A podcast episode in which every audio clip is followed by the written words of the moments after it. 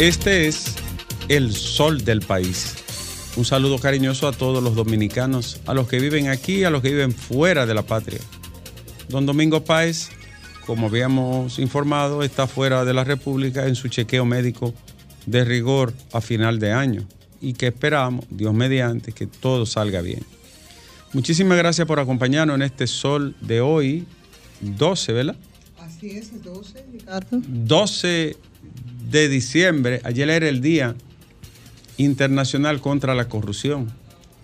Y ayer fue Alejandro que se anunció la medida de suspensión de visado y otras medidas de carácter económico financiero al ex procurador Jan Alain Rodríguez por parte del gobierno de los Estados Unidos y la orden firmada por el presidente Joe Biden. Esta decisión, Alejandro, eh, se suma a otras tres anteriores de persona, personas o exfuncionarios o empresarios de la República Dominicana que también fueron sancionados por el Departamento de Estado de los Estados Unidos. La ley Maniski, Alejandro, es una normativa transnacional aplicada por Estados Unidos a aquellas personas que con relaciones comerciales, bienes o cualquier otro tipo de vínculo financiero quedan prohibidos o vetados de llegar a territorio norteamericano y además de cualquier otro tipo de transacción. La ley Maniski surge a partir del año 2012 en recordación y honor a Sergei Manisky, que fue un abogado y contador, auditor ruso, que denunció un fraude amplísimo y que lo llevó a la cárcel y posteriormente en una extraña manera de perder la vida bajo custodia de las autoridades rusas. En su honor se conoce esta ley internacional violatoria de derechos humanos, según los gringos, y que involucra la corrupción además. ¿A quién más se le había aplicado? Aquí en la República Dominicana se ha aplicado a Félix Bautista, a Ángel Rondón y a Roberto Rosario, el expresidente de la Junta Central Electoral, se le aplicaron medidas idénticas, pero no se invocó la normativa. Porque también sus hijos y familiares fueron despojados de- del visado. La, la- la razón, eh, en este caso, no se hizo pública como en esta ocasión. Es muy extraño que se haga un comunicado, no es la primera vez, pero es muy extraño que se haga un comunicado detallando pormenores y, y también contenido de normas de, de los Estados Unidos a través de su embajada cuando se ha sancionado una persona, incluso haciendo mención de los nombres de esa persona, como es el caso del ex procurador y su esposa. Además de esto, se despojó también a sus hijos menores de edad del visado para ingresar a Estados Unidos. Esta decisión se encaminaba y se veía venir. Recuerden, recuerden que aunque ahora se está aduciendo el tema de la Procuraduría y el caso Medusa, esto también está relacionado con otras actuaciones anteriores. Y esas actuaciones anteriores, también la memoria conduce al caso de Brecht. Incluso uno de los pocos que han sido sancionados por el caso de Ángel Rondón. Y Ángel Rondón fue al primer dominic- fue segundo dominicano que le aplicaron la ley Maniski en el año 2017-18. En el caso de Ángel Rondón, la extensión de la ley Maniski fue tan amplia que llega hasta cualquier tipo de servicio financiero como tarjeta de crédito, correo y todo eso, a lo cual tienen totalmente veda. No pueden ni siquiera tener una tarjeta de crédito de la que tienen relaciones comerciales norteamericanas. Y tiene mucho sentido porque el caso Odebrecht, que fuimos el segundo que más soborno pagó, aquí no hay ni si- aquí no hay nadie. Bueno. Absolutamente nadie, ni condenado, ni siquiera en proceso, porque lo de Ángel Rondón ya sabemos en qué ha parado. pagaron lo que se comprometieron a pagar. Absolutamente. De. Eh, no. ¿Qué hacen suelto entonces? No, no. Eh, Lo- ese- los brasileños no han pagado. El caso de Brecht Al brasileño no paga. Eh, es un caso estremecedor donde un pequeño país como el nuestro se convirtió en el destino del Departamento Estructurado de Soborno. Es decir, de aquí era que se diseñaba para sobornar a los diferentes países del mundo, unos 11 o 12 países involucrados. Y se operaba. Y se operaba desde la República Dominicana. Pero aparte de eso, aparte de que aquí operaba el Departamento de Inteligencia Delictiva de la Odebrecht, una cosa increíble que nuestro país fuera escogido para eso. Señores, este caso no llegó a ninguna parte. Exactamente. O sea, además dieron 92 millones, que fue el monto más alto y proporcionalmente el más elevado del mundo, en proporción de, de país y población. Y aquí no pasó nada. Se burlaron de la justicia, se burlaron del pueblo dominicano y andan por ahí como si nada. Y Jan Alain tuvo un protagonismo Oh, extraordinario en todo ese oh, proceso y los gringos lo saben. Pero claro, y una empresa que en Estados Unidos tuvo que pagar más de 2 mil millones de dólares es. en acuerdos con multas para restaurar parte del daño que Tan había provocado. extraordinario que metió mansos y cimarrones y le dijo, bueno, yo no me, la, voy a- no me la voy a jugar por nadie, sálvese quien pueda. Pero sus palabras. al final lo que terminó fue de 14 dejando a 6 personas. En realidad eso fue un espectáculo cantinflesco que la República Dominicana recuerda con mucho bochorno. tan cantinflesco como la fascinación, la fascinación que tenía por el número 14 que sacó de manera brusca, chusca, irrespetuosa La, la página. Que involucraba A la santa y puta Catalina la iluminadora. Bueno, esta decisión, yo pienso que se equivocan cuando dicen, eso fue lo que le presentó el Ministerio Público, pero en el caso de Ángel Rondón no fue lo que presentó el Ministerio Público, porque era usted que estaba allí entonces. Y en el caso de Félix Bautista, era Domínguez Brito el que estaba. Y en el caso de, de Roberto Rosario, creo que también era Domínguez Brito. sí, O sea, no es lo que presenta. Estados Unidos no es un país mequetrefe para que el Ministerio Público diga, mira, sancioneme esto. Eso no es verdad. No es, no es verdad. Yo no estoy diciendo ni siquiera que comparto esa política exterior de, ellos convertirse en jueces y policía del planeta.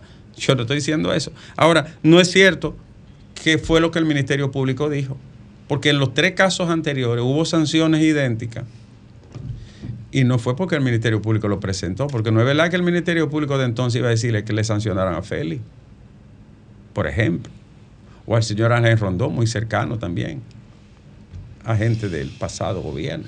Fue tan chapucero el caso de Odebrecht que eh, Temístocles Montaz se dio el lujo de admitir lo que se le imputaba y decir no me hagan hablar. No hizo una carta y dijo, bueno, yo lo transferí y todo el mundo sabe dónde fue. Fue para la campaña. Y no me hagan Yo- hablar y fue resarcido por su partido. Yo le voy a decir algo. presidente.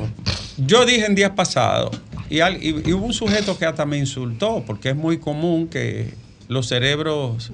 eh, Cuando dice algo contrario a lo que tú piensas. Sí, sí, hay un, hay un cerebro eh, de este tiempo, del siglo XXI, el cerebro insultante, que lo único que sabe insultar. Está lleno de latas, arroz viejo, pencas, zapatos, tenis abandonado ahí arriba. Y lo único que te puede insultar, no puede decir nada más, no te va a rebatir, no te va a argumentar, no te va a proponer una opinión distinta, ni va a hacer una proposición diferente. Lo único que te puede hacer es insultar, porque el cerebro manda, pero la lengua no encuentra qué decir. Entonces yo dije, viene un informe en los próximos días, ¿lo recuerdan? Lo dije aquí. Viene un informe, yo lo que no sabía cuál era el informe, ahora yo sí sabía que iba a haber un informe sobre la corrupción el Día Internacional y que se está celebrando en Atlanta un encuentro internacional donde el procurador de persecución de la corrupción, Wilson Camacho, fue invitado especial de la República Dominicana. Y sé que tiene una ponencia allí y un reconocimiento también. Entonces, se sabe que algo iba a pasar. Yo voy a decir lo siguiente. Yo no estoy de acuerdo con que un país se tome y se abrogue el derecho de decir quién es ético y quién no lo es. Pero hace mucho tiempo que las reglas de responsabilidad, de imputación, las reglas de culpabilidad variaron en el derecho internacional, variaron por completo. ¿Por qué?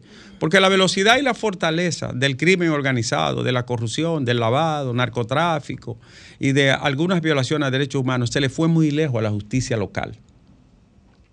No solo es aquí, también la Unión Europea tiene un protocolo al respecto. Y hay dos o tres normas, como el, Tratado de Palermo del año 2001, también la Convención Interamericana contra la Corrupción, OEA 1999, 2001 también, eh, México, que consideran que la corrupción es una forma de violación a los derechos humanos. Y yo también lo entiendo así. Y lo puedo repetir porque he estudiado el caso. Fui expositor en Foreign University hace dos o tres años, donde fui invitado a una conferencia, La corrupción como forma de violación a los derechos humanos. Y ya muchísimas universidades en el mundo, y tratados, tratadistas, juristas, escuelas, le, da, le han dado un giro por completo. En un país donde la corrupción se ha normalizado y se ha convertido en una cultura, la gente lo ve hasta como algo normal. Pero le voy a decir una cosa, cada vez serán maduros con esto. Cada vez serán maduros. Y cada vez serán más rigurosos muchos países al respecto.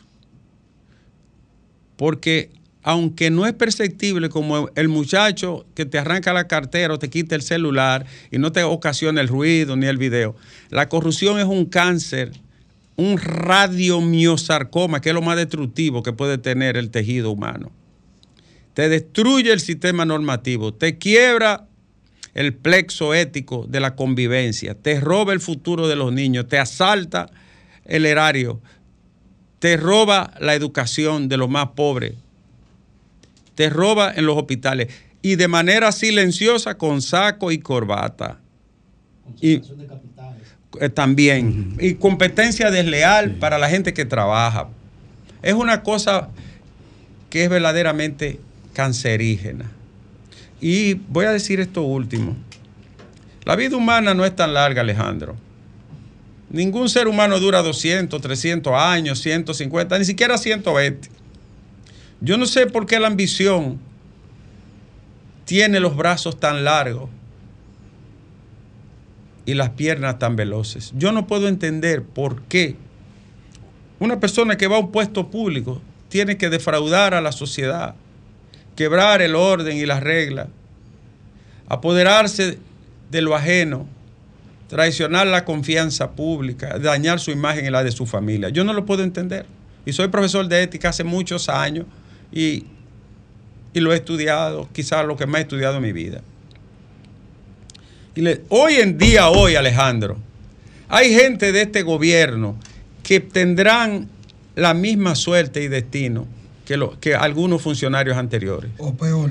Para que lo sepa. Gente que va a saltar el Estado y va a robar de manera descarada. Y te digo algo, no es solo la de Yanalán, hay más de ocho visas a exfuncionarios que han sido retiradas, incluyendo a alguien que estuvo en el Banco de Reserva y otro que estuvo por aduana. Hay más de ocho visas quitadas. Y hay una periodista muy distinguida de este país, mi amiga, que, que tiene toda la información y que me imagino que lo dará a conocer en cualquier momento. Incluyen militares, Bueno. jueces, jueces Hay, hay dos jueces de la Suprema y varios jueces del sistema ordinario Y que no tienen visa. también. No Sí, tienen visa. Y hay cuatro oficiales de nuestras Fuerzas Armadas que están pedidos en extradición. Ah. Lo dije el día pasado Ah, bueno. y lo reitero hoy otra vez. Así es. y están activos. Entonces, este pobre país que está en el último lugar en educación del planeta, que me puse a leer el informe PISA el fin de semana y lo que me dio fue depresión. Este país, Alejandro, que 92 de cada 100 niños no entiende la matemática. 92 de 100 fresco, no entiende la matemática. 77 de 100 no entienden nada de ciencia y 75 de 100 no entienden el lenguaje ni la lectoescritura. Dime. Coño, no podemos permitir que este país siga siendo un feudo de ladrones. No importa el color ni el jodido partido. Este país está harto de que les roben, que les sustraigan los bienes. Mira esa vaina del CEA. Ahí vi yo un grupito de trabajadores, los pobres, protestando porque el pendejo que está en el CEA no le paga sus prestaciones. Burgo Gómez, abusadorazo. Pero el robo del CEA es el robo más grande de la historia nacional.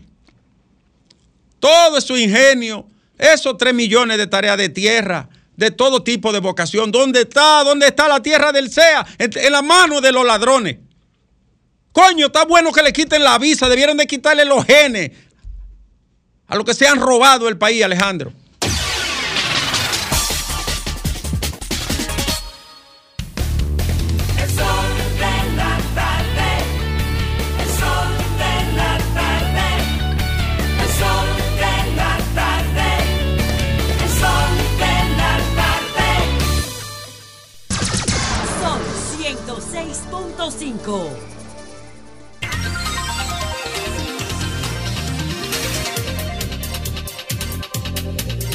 Vámonos con las noticias, los principales titulares de este día. Mi querido amigo y respetado Manuel Crespo dijo que el gobierno trajo hacker para alterar resultados de elecciones. Manuel, tanto que te quiero, Manuel.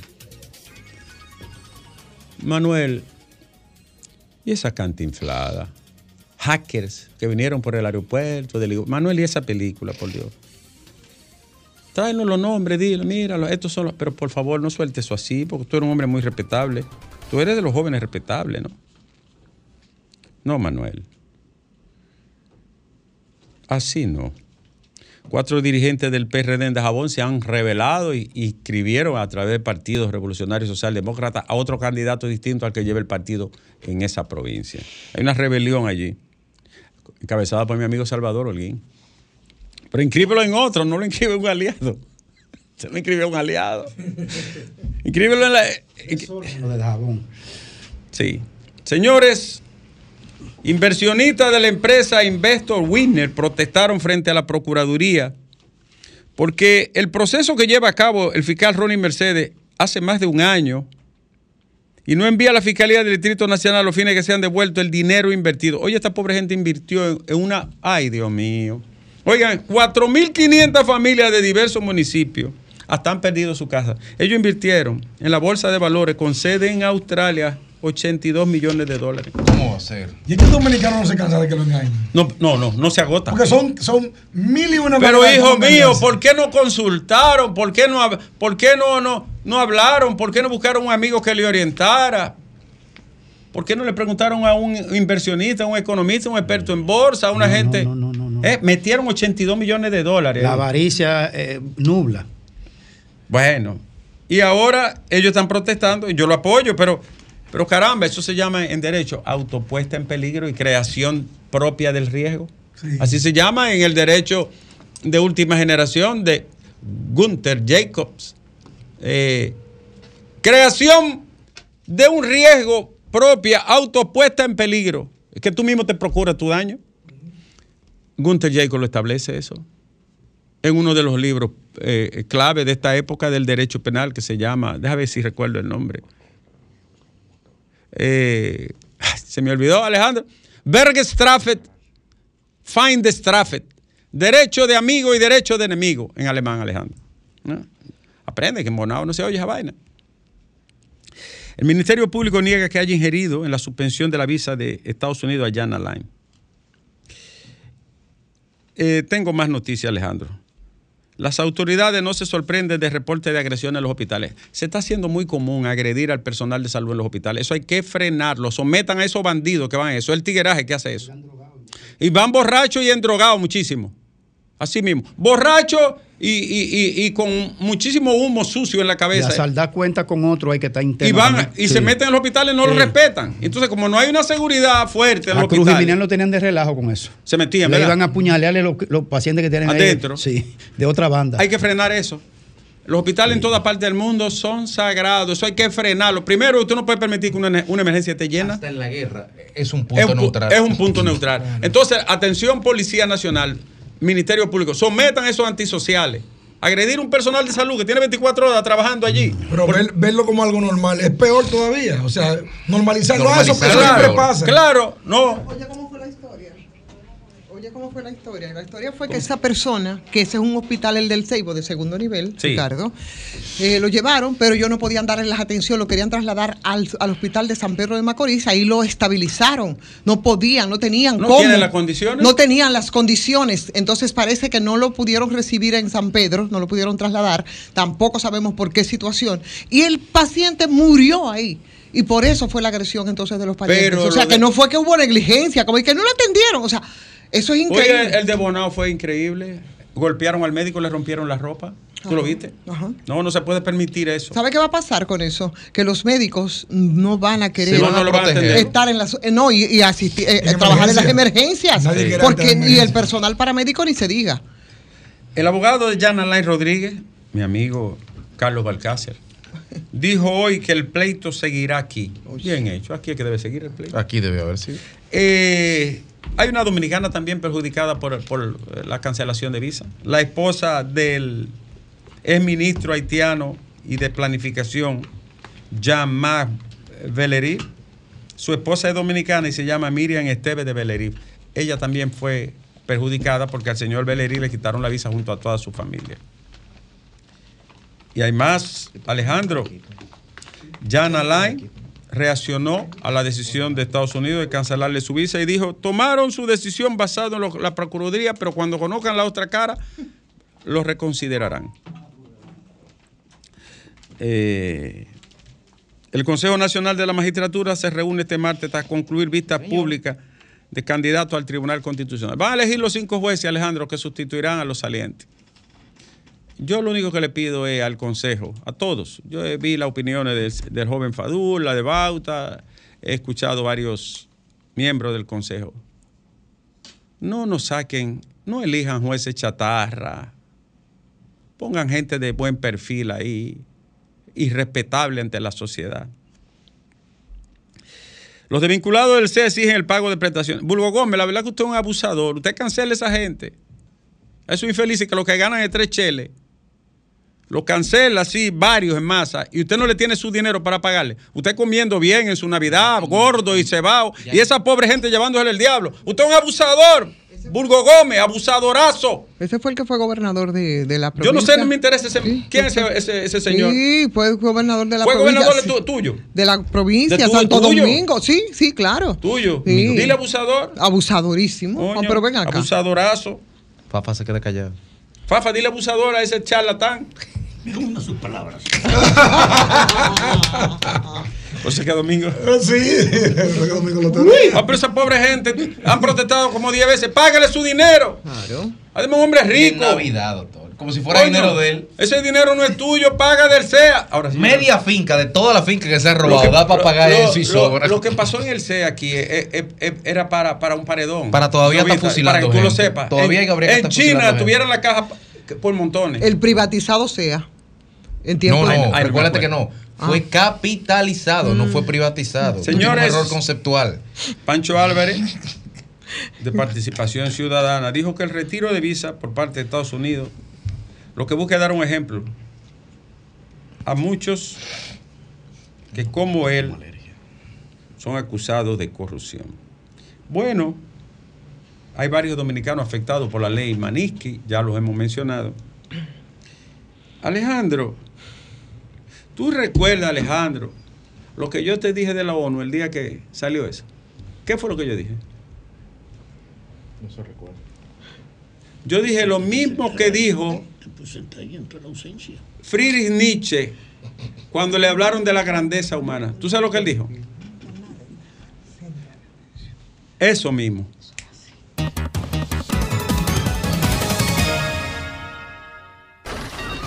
Comunícate 809-540-1065.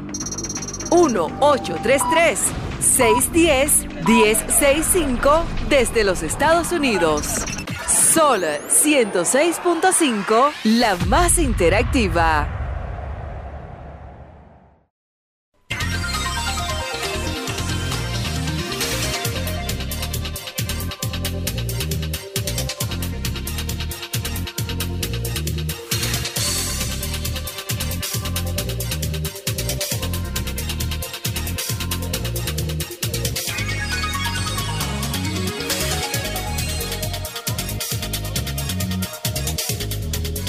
Alejandro, no, no, no, no me presiones de esa manera. Estamos en Navidad, tú sabes que a mí me dan mi migraña, llévame al paso, no ha entrado lo que uno esperaba. Suave que bolero. Que lo canaten, doctor, que lo canaten. Alejandro, que mira la tutela que Lle- tiene ahí. Llévame, llévame Mira, pa- mira, están Me- canateando. No, después que le dieron el premio de reconocimiento, él anda con él.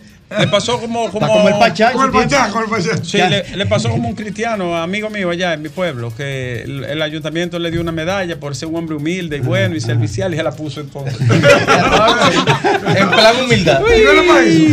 Buenas tardes, este es el sol del país. ¿Cómo está usted?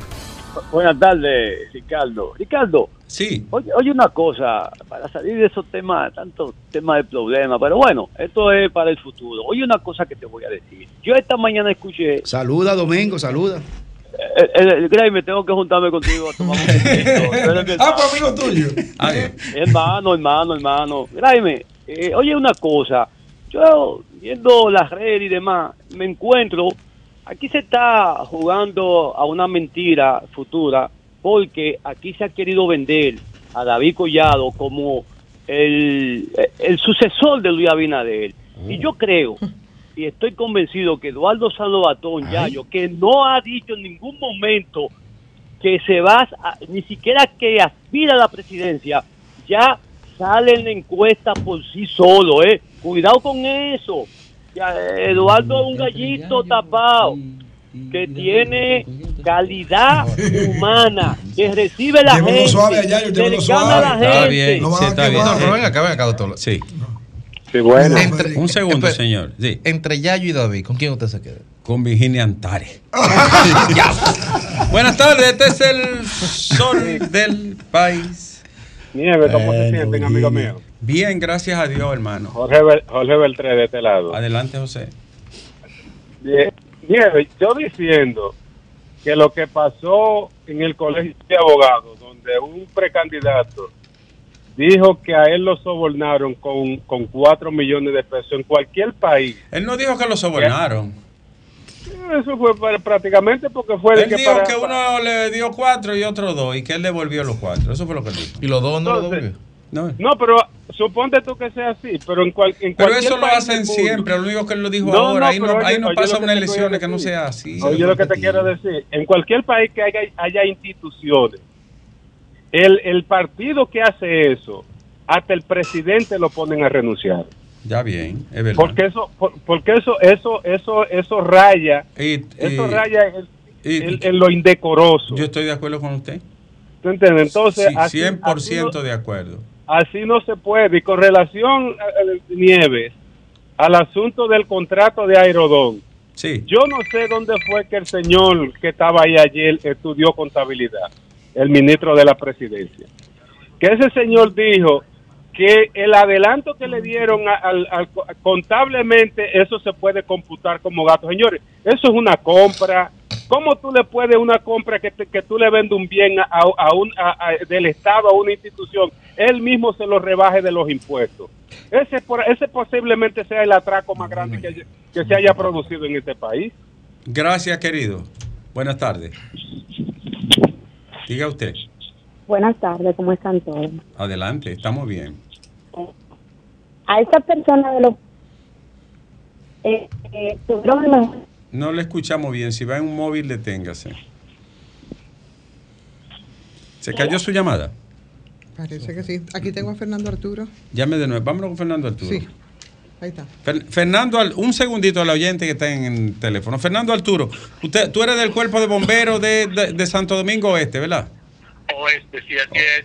Estoy llamando en mi calidad de subintendente técnico Sí. eh, y autorizado por el intendente, el coronel Guillermo de Móstenes eh, Mendoza, porque tenemos una rifa de una jipeta, o sea, el boleto dice una rifa de una jipeta eh, 2023, una Tucson 2023, por recaudación de fondos para la compra de un camión. Sí. Ahora bien, tuvimos que posponer la rifa que era el 24 de septiembre porque no llenamos las expectativas económicas. Hicieron Ahora bien. la tenemos para el 16 de este mes, sábado a las 4 de la tarde, pero por el poco respaldo que recibimos de los empresarios y de los municipios de Santo Domingo Oeste, sea por la tormenta, sea porque tuvieron eh, gastos extra, porque no, no podemos quejarnos del trato que nos han dispensado en otras ocasiones, no vamos a poder rifar una jipeta 2023. ¿Y qué tipo de jipeta van a rifar? Es bueno que quede claro. Una Tucson, por eso que estoy llamando para aclararlo, es una Tucson, pero no es 2023. No es 2023. Sino, sino 2017. Oh, pero yo me transo. Exacto, exacto, haciendo saber que no ganamos nada, o sea, No, vamos no. a hacer la rifa por el prestigio de nuestra institución. Sábado a las 4 de la tarde en nuestro cuartel general con tómbola y con un notario público para que alguien se la lleve. Alejandro,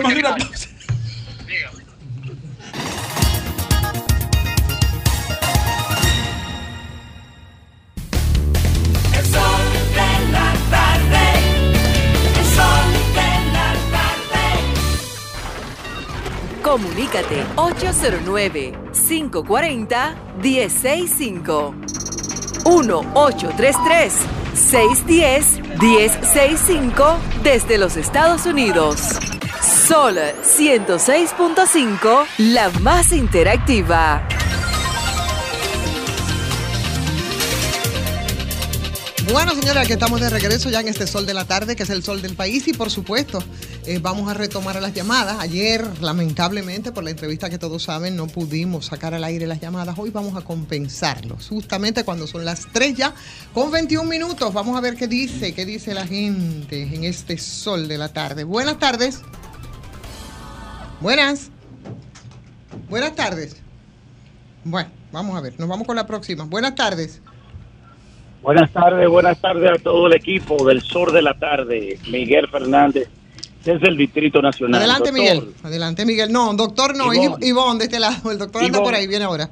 Sí. Sí, sí, gracias, Ivonne. Miren, señores, nosotros eh, hemos escuchado del presupuesto del Distrito Nacional de 83 millones de dólares, más los árbitros 5 mil millones, que sabemos que es poco, pero yo creo que, que debemos ver y visualizar cómo empoderar los dirigentes en la zona. Yo estoy proponiendo que la Junta de Vecinos se empoderen y hay que buscar la forma de cómo entregarle un caramelo para integrarlo a que no haya vertederos en los perímetros. Y yo quiero, creo que Carolina en este año, estos meses o en diciembre puede elaborar un gran operativo con la Junta de Vecinos y los dirigentes comunitarios. Muchas es. gracias. Ivonne. Muchísimas gracias. Así mismo, integrar a la gente para que el problema sea suyo y así, bueno, pues la solución Sueña, sea Pilarín. a largo plazo. Buenas tardes. Buenas Sueña, tardes, Pilarín. Don. Buenas tardes a Fafa. Buenas tardes a todo el equipo. Un equipo de grande liga, este del sol de la tarde, definitivamente.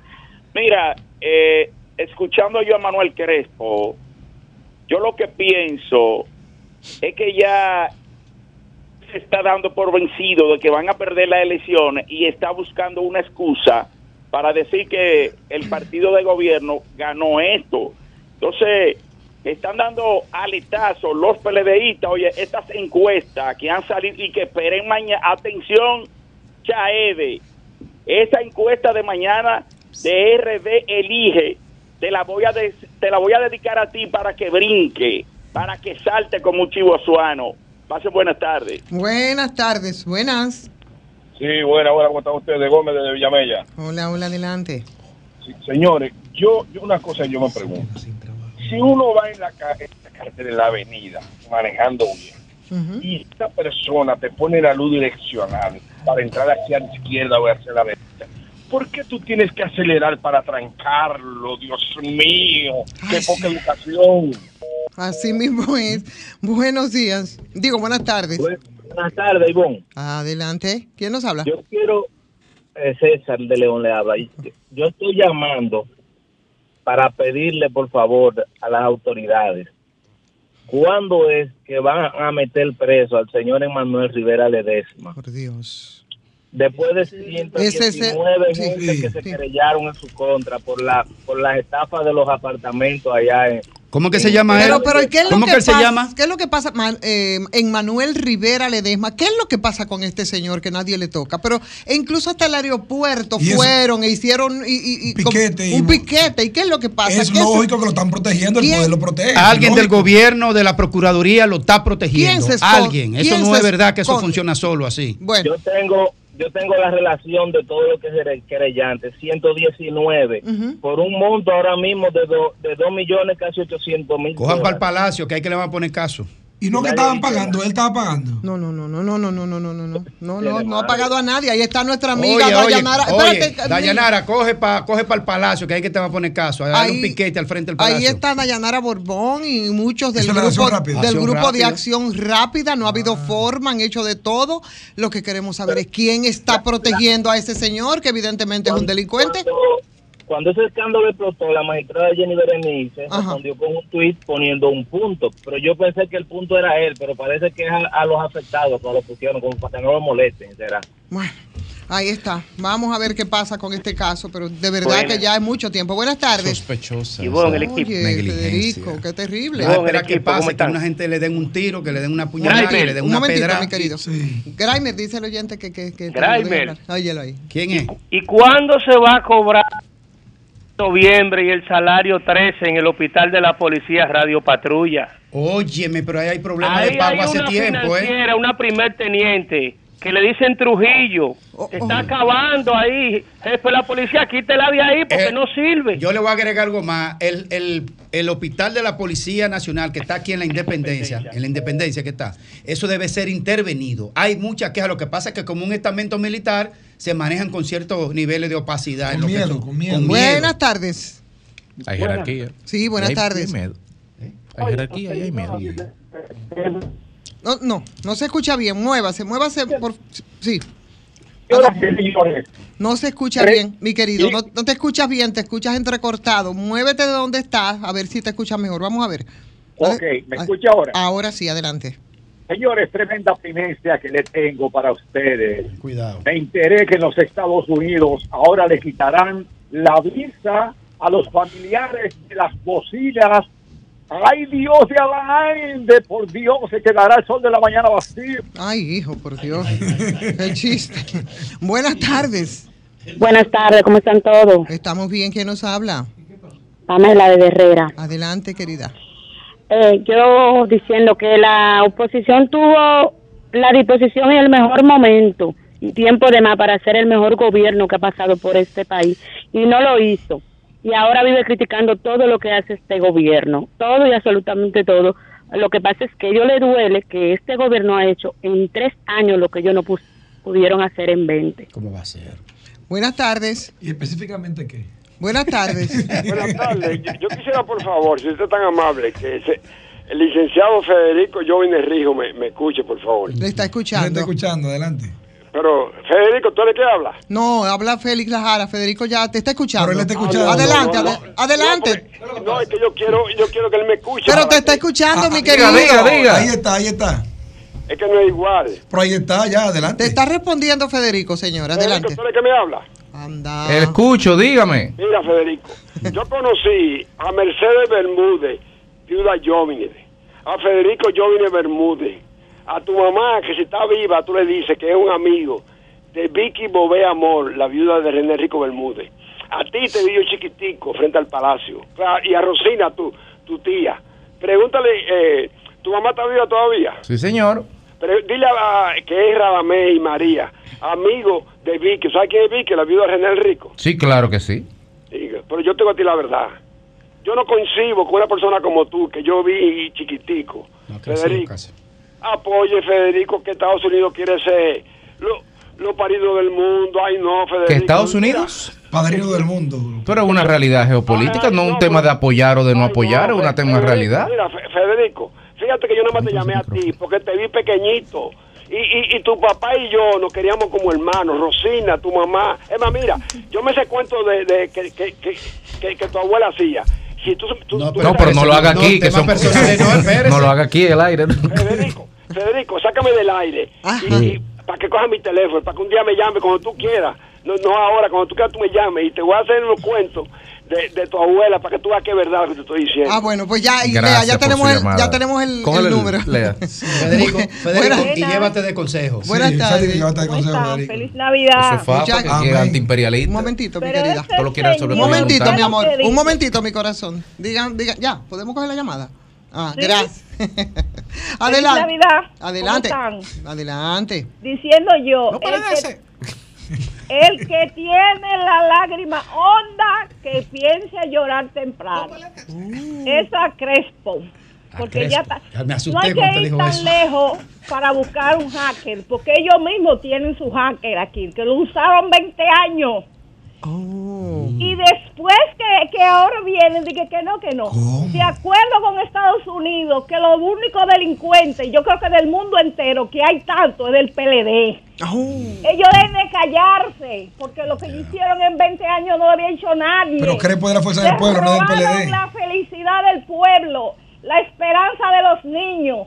Y, y se lo robaron todo. Lo deja- dejaron el país en cuatro bloques. ¿De qué cuatro bloques que habla el nuevo ahí? Ay, Dios mío. Ustedes lo dejaron en cuatro bloques. Pero- y Graeme, yo creo que tú eres la más seria. Pero dejaron el país de- dejaron el país lleno de obras. En cuatro bloques llevan el país. Dejaron un metro funcionando. Dejaron el en la lona. Pero el metro estaba funcionando. No lo llevamos porque ya tú sabes, son una metralleta. Yo no sé Sí, para sí, qué se sí, con sí. ella. No. Que de que cuatro yo está hablando, no esté guiando. Grimer, después de la pela de lengua que ella le dio, nunca más le ha respondido. Yo no, sé qué, qué le tiene no, miedo, no, Grimer. No, pero ya tú oíste lo que te dijo. No, pues yo te lo dejo a ti ya. Buenas, buenas tardes. Hey. Buena, buena. Adelante. Le, le habla Cabral Bueno. Hola. Óigame, sí, óigame, lo que pasa es que hay algo que hasta en la Biblia no se equivoca. ¿Qué cosa? A veces nosotros como padres hacemos cosas no sabiendo que hasta nuestros hijos van a heredar esa cosa que hacemos. O sea, la- lo que nosotros hacemos como padres van a tener repercusiones en nuestros hijos. No es que esté de acuerdo con aquello o lo otro, es que hay que saber como padres lo que hacemos para que nuestros hijos no carguen con la culpa de lo que nosotros Que no hacemos. deben cargar con la culpa, pero. No deben. Ahí está. Pero bueno, pero es un problema de, de ley, ¿no? De, de cómo funcionan las leyes, No, lamentablemente. y- y de abuso también, no solamente Y de porque, porque si estamos hablando eh, respecto a lo que pasó con eh, Jan Alain Sí, y sí, con, con la, relación a eso. y con Mira, la, yo- la yo- restricción a sus mira, hijos menores, Si es además. con relación a eso, a mí me apena mucho lo de ella y su, su esposa y sus hijos. Pero ¿qué pasa con Jan Alain? Y yo no lo había dicho nunca públicamente porque yo quería tener la confirmación. Pero Jan Alain se atrevió en el colegio donde estaba uno de sus hijos o sus dos hijos a pedir la expulsión de un niño, recuerdo. de sancionar al papá y expulsar al niño porque los dos niños tuvieron una- lo que hacen todos los carajitos, que se trompean a veces y cosas. Y Jan Alain, atento a su autoridad, quería que expulsaran a ese niño del colegio. Y después algunos se preguntan Oh, oh. por qué tenía tantas malquerencias Jan Alain. Actitudes como esas, señores. Venimos ahora. Ya.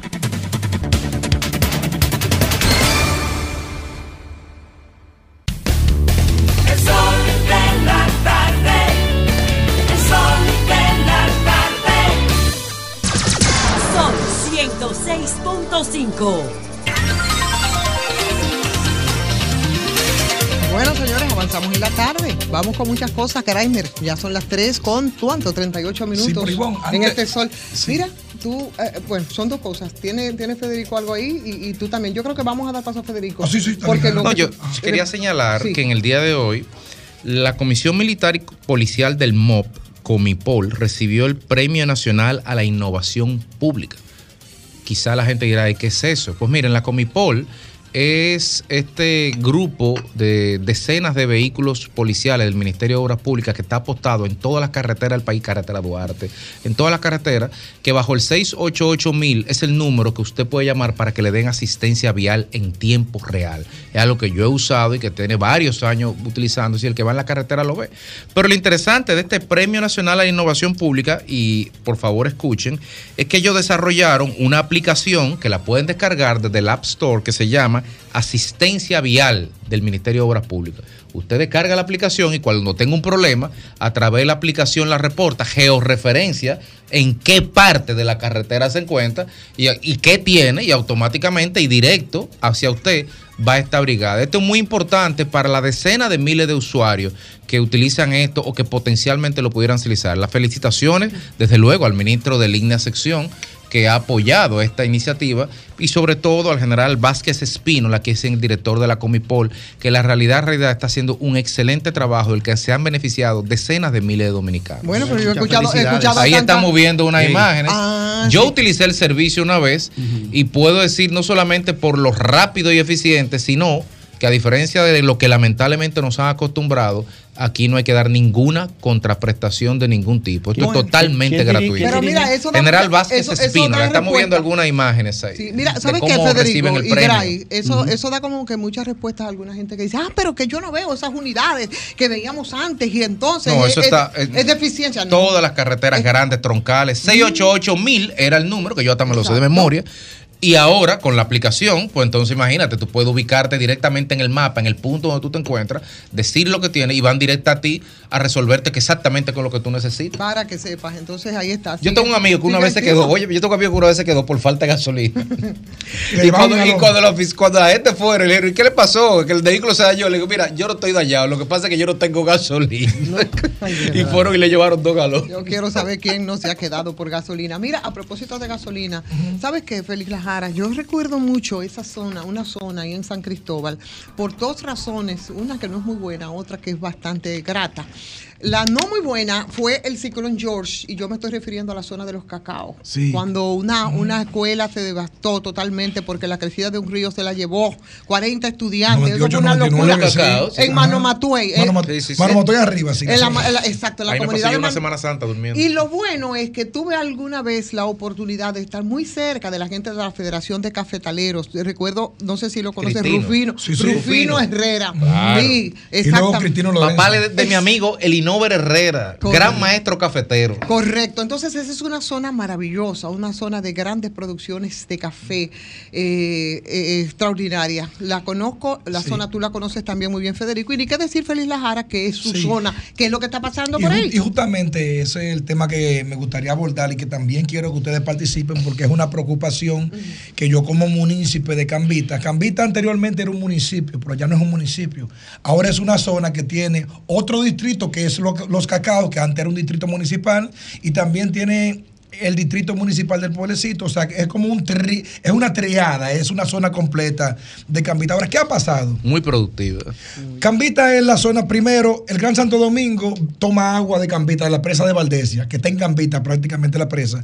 Y no 60 recibe pago por servicios y no le ambientales. dan ni un peso por eso, ¿verdad? Recibe 70, eh, 60-70% del agua que recibe la capital viene desde Cambita. Además, también Cambita es el principal exportador y también productor de aguacate del país completo, de toda variedad de, de aguacate que se produce en el país. Además, es la última reserva de café del país donde se produce mayor cantidad de café, creo que junto con Polo, ¿verdad? No, no, Con debe ser Polo. Barahona. Barahona debe ser. Ajá, con Polo, junto con Polo todavía. Con Barahona Ahora. ¿qué ha pasado? Que a raíz de, de- de los hechos ocurridos con un supuesto narcotraficante que está corriendo aún y que no ha sido y que no ha sido atrapado, la policía ha hecho su trabajo, le ha perseguido, ha atrapado mucha gente, han sometido muchas personas y nosotros estamos de ¿Pero acuerdo. ¿Estamos hablando de la quema? Sí, Kiko la quema. Nosotros estamos de acuerdo con el trabajo que ha hecho la policía porque creo que debe cumplir con su rol de control social y es correcto. Ahora, ¿qué es lo que sucede? Que los excesos son malos, los abusos son malos. Entonces, fue tanta la presión mediática, fue tanta la presión social, fue tanto el, el- el patrullaje, fue tanto eh, el, el tiroteo innecesario en muchísimas ocasiones, cuatro helicópteros de, de- de- de la Fuerza Aérea en toda esa zona, que señores, sinceramente, la zona de Cambita ha sido aterrorizada. Allí la gente tiene temor. Lo primero es que la escuela duró una semana cerrada. Después que abrieron, los niños no quieren ir a la escuela. Entonces, el O comercio. los padres no lo mandan. Los también, padres no lo claro. mandan. El comercio muerto por completo. Está paralizado. Por completo. ¿El turismo? El turi- no, voy a llegar al turismo de último. La, la producción de aguacate, nadie está exportando aguacate, pues cómo tú vas a tumbar el aguacate en la loma si en la loma hay un tiroteo fácilmente. Eh, entonces, el turismo, que mire, mire, señores, yo lo voy a poner, yo puse, yo pedí, hay algunas imágenes que vamos a pedir. ¿Por qué? para- Que, que se, se supone Sí, que mire. se sublevó en la Mire para acá, mire, mire, mire. Para los que creen que Cambita. eso es hermoso. Mira, para los que creen que Cambita es Kiko la quema y, y delincuencia y droga Eso y es eso, hermoso, miren. eh. Eso, eso- miren, Eso eso es es Cambita. Sigue, sigue rodando. Miren, eso es la zona de Cambita. Muchas es una zona de muchas aguas, miren. Ahí tengo yo una casa. Todo eso es ecoturístico y Cambita es de los municipios que mayor cantidad de turistas recibe, turistas internos y turistas externos en toda esta zona. Miren, eso es la Y zona que de- mayor potencial tiene por la cercanía. Sí, por la, por la cercanía y por todos sus recursos naturales. Miren, eso es lo que es Cambita y no lo que se está vendiendo en la prensa, como que Cambita es un lugar de delincuencia, de que la gente se mata, de que eso está lleno de drogas, nada de eso. Eso es un tema como ocurre en todos los municipios que se ha maxificado y esa maxificación ha afectado por completo una zona productiva, económicamente productiva y que era innecesario. Feli, Una pregunta, pero ¿cómo se podría? Porque ciertamente que la policía tiene una misión que la tiene que cumplir. Ahora, ¿cómo tú puedes conciliar eh, una cosa con la otra? Mira, mira, mira qué es lo que sucede, miren. Cuando ocurren hechos como ¿Dónde que este, está el problema? Sí, cuando ocurren hechos como este, que una persona se alza en un territorio, es porque conoce el territorio. Tú nunca lo vas a atrapar si no es con una persona que ande también en el territorio. Con inteligencia. Entonces, entonces a él, ellos han establecido su, su, su cerco, pero antes de ellos establecer todo ese show mediático que establecieron, el, el joven andaba para arriba y para abajo en la calle de Cambita con, eh, contando inclusive con el apoyo de las propias autoridades. Pero eh, eh, el exceso es el problema, porque eh, se vendió un tema que era un 10%, se vendió como un 800% buscando Buscando, le voy- se lo voy a decir de esta manera. ¿Ustedes recuerdan el hombre del sombrero negro? Claro. ¿Ustedes recuerdan a Chupacabra? Y la rubia Claro. Alcida. La rubia Alcida. El, el mismo tema buscando cómo con un temita de un Y campo. ¿te acuerdas? ¿Usted se acuerda de Sí, sí. Le dan una, una, una con- connotación eh, mitológica. Mitológica, ¿Acaso sí. eh, Or- Anjito- Orbito. Orbito. Orbito, ah, no. que se Pero Anjito- mondongo. No puede ser, no puede, no es posible. En la Fuerza Armada. Sí. Anjito fue el que se estaba, estaba acusado de la muerte de Buchan Javier. Papa. Sí, sí, sí. Decirle una cosa. Ajá. No se concentra en el detalle de un hecho y tú ves a la gente no dándose cuenta cómo es posible que se diera esto que estamos criticando ahora. Hay evidentemente que una demostración ahí en Cambita de cuál era la debilidad y es la debilidad fundamental del orden público dominicano. Porque ese tigre, Cambita hoy es lo que tú dices. Porque él tenía un control y un dominio tal y también la gente siente su ausencia. ¿Cómo es posible que ese hombre tuviera tanto tiempo y que no llamara la atención de Porque la está en alianza y contubernio con fundamentalmente los Don comandantes Fafa, policiales y óigame. algunos y algunos fiscales que se alían al delito. Pero Habían dos le- jóvenes, te voy a dar otro ejemplo, Fafa. Habían dos jóvenes en la zona del Cibao, en cabecera del Cibao. Se llamaba hermano López Méndez o Méndez López. Dos chamaquitos. Tenían en zozobra a, a- a- a varios sectores, con robo, atraco y demás. Oh, y después un día de que, que lo cercaron, que lo estaban buscando, que lo cercaron. Y sin tirar ni un tiro lo ejecutaron dentro de una casa. ¿Sabe por qué? Porque eran protegidos de los comandantes policiales de la zona. Había que matarlo Pero para que no se a supiera lo que cómo me actuaban. refiero es que eso pone en evidencia la necesidad de profundizar la renovación de la policía. De tratar de Ahí se, a la que- ahí se ve la que cabe la refundación. Hay que demolerla con un Yo rodillo. no tengo duda que esto hay que rehacerlo.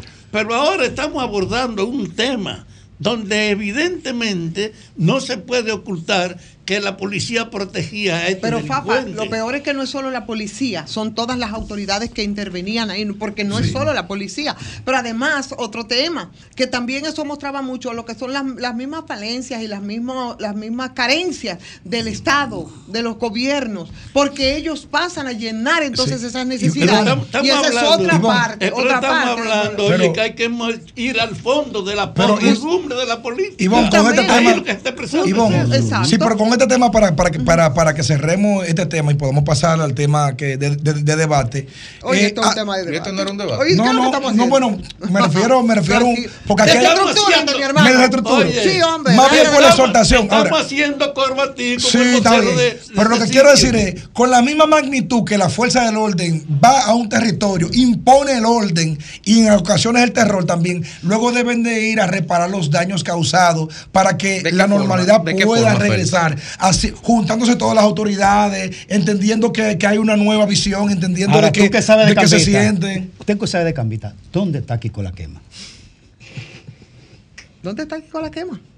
¿Dónde debe andar con cómo se llama?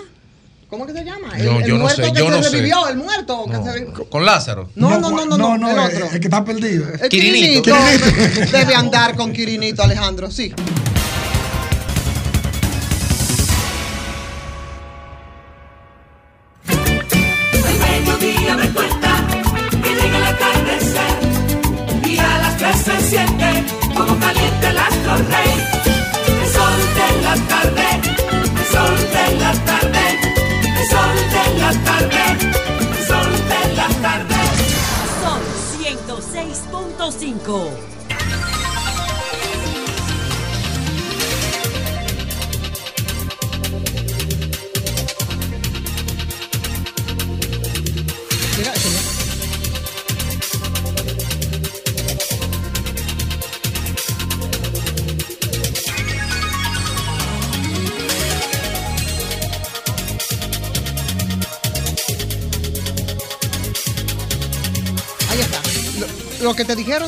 Decir ahora. Atención. Tú vas a tener problemas con a Franklin. Rodríguez. Ah, oye, eso. Franklin Si Rodríguez. yo tengo eso, va a seis tener años que problemas no veo a Franklin Franklin. Rodríguez. Yo hace seis años que yo no veo a Franklin Rodríguez. Oye, Suelta. bien lo que te mandó a decir. El mandado aquí en Don Epo. Polivio de la Cruz, A a Félix Lajara, que no sea eh, a- allantoso, para no decir la otra palabra, Sí, sí, sí. que no es verdad que Cambita es el primer productor de Dígale aguacate. a De la Cruz que los cambiteros que- aguacatólogos. espérese, dice, dice Don Polivio de la Cruz que él le apiña el mayor productor de aguacate del país. La y que allá en Cambita están la mayor empacadora. Sencillo, hay, hay cosas que se caen de la mata. Si hay más empacadoras, es porque hay mayor nivel de producción. No, lo- lo traen no de la piña para empacarlo en Exactamente. Sí.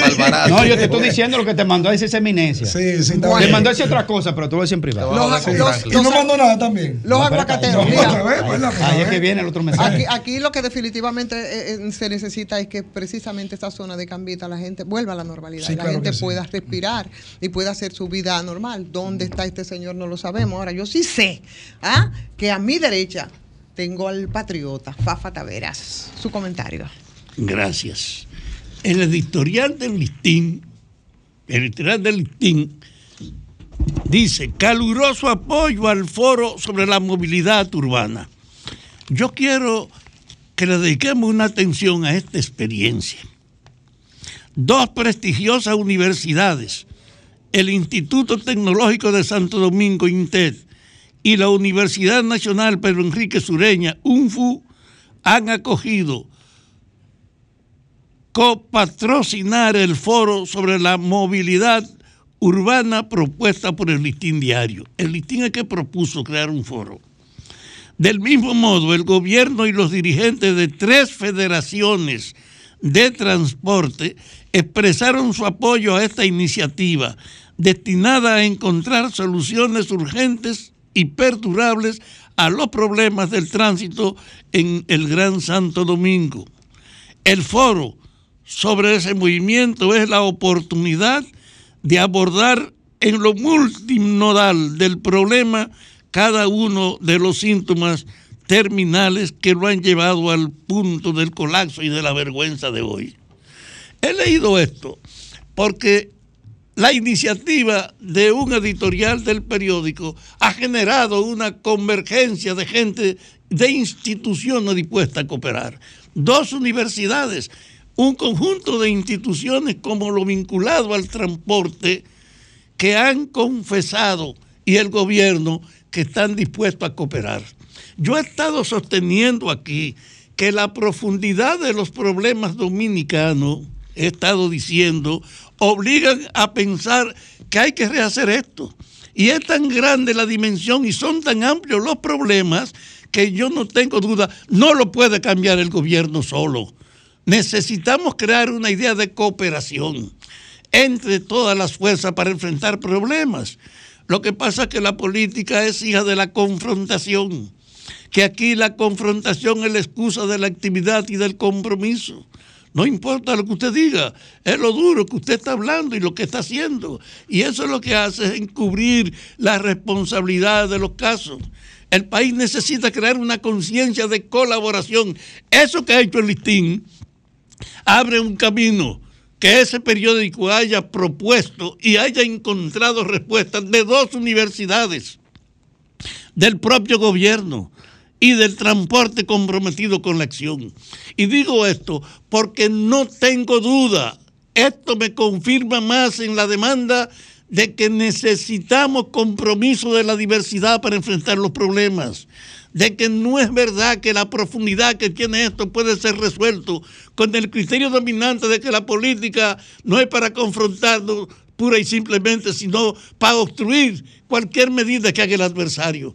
Y los problemas de hoy no se pueden resolver con esa atmósfera. Necesitamos una corriente que cree foro temático como ese, foro temático. Yo le decía, la policía, mi amigo Chu, el ministro, no es solo con la visita que está haciendo muy buena como promoción a los pueblos, es que en la policía hay una conciencia de que necesitamos refundarla, rehacerla, porque la decomposión no tiene madre, y eso no es verdad que lo puede hacer el gobierno, sin contar con la colaboración de otras entidades. Yo quiero ver las universidades también comprometidas en un esfuerzo colectivo de la formación para que emerjan policías que ganen respeto, no que produzcan temor. Yo quiero verlo en la salud pública para enfrentar todas las denuncias. Lo quiero ver en educación, foro de apoyo de la fuerza diversa, que no es verdad que es mejor usted usar la debilidad que se ha heredado y que está ahora como un recurso para desacreditar a que administran. Ni el país tampoco puede tener un gobierno que ignore que necesita crear condiciones para que se produzca un foro como este, aquel llamado listín. Solo con foros para enfrentar problemas con la diversidad de los sectores fundamentales relacionados con eso, podemos enfrentar con optimismo la superación de un país que está profundamente descompuesto. Yo saludo esa iniciativa del listín y quiero además que se enarbole, porque yo no tengo duda. ¿Cómo cambiamos la justicia? La gente cree que es un problema de que los tres regidores que pusimos ahí como procuradores pueden asimilar el desafío de crear una justicia confiable y capaz, no de negociantes. Yo no tengo duda, pues, que estamos frente a un hecho que no debe pasar por alto. El foro sobre la movilidad urbana es un indicador de que ese es el camino, integrar diversos sectores en cada tema donde el gobierno se encuentre con sus propios opositores compitiendo en la versión de la superación, no sobreviviendo a la impunidad y a la intolerancia.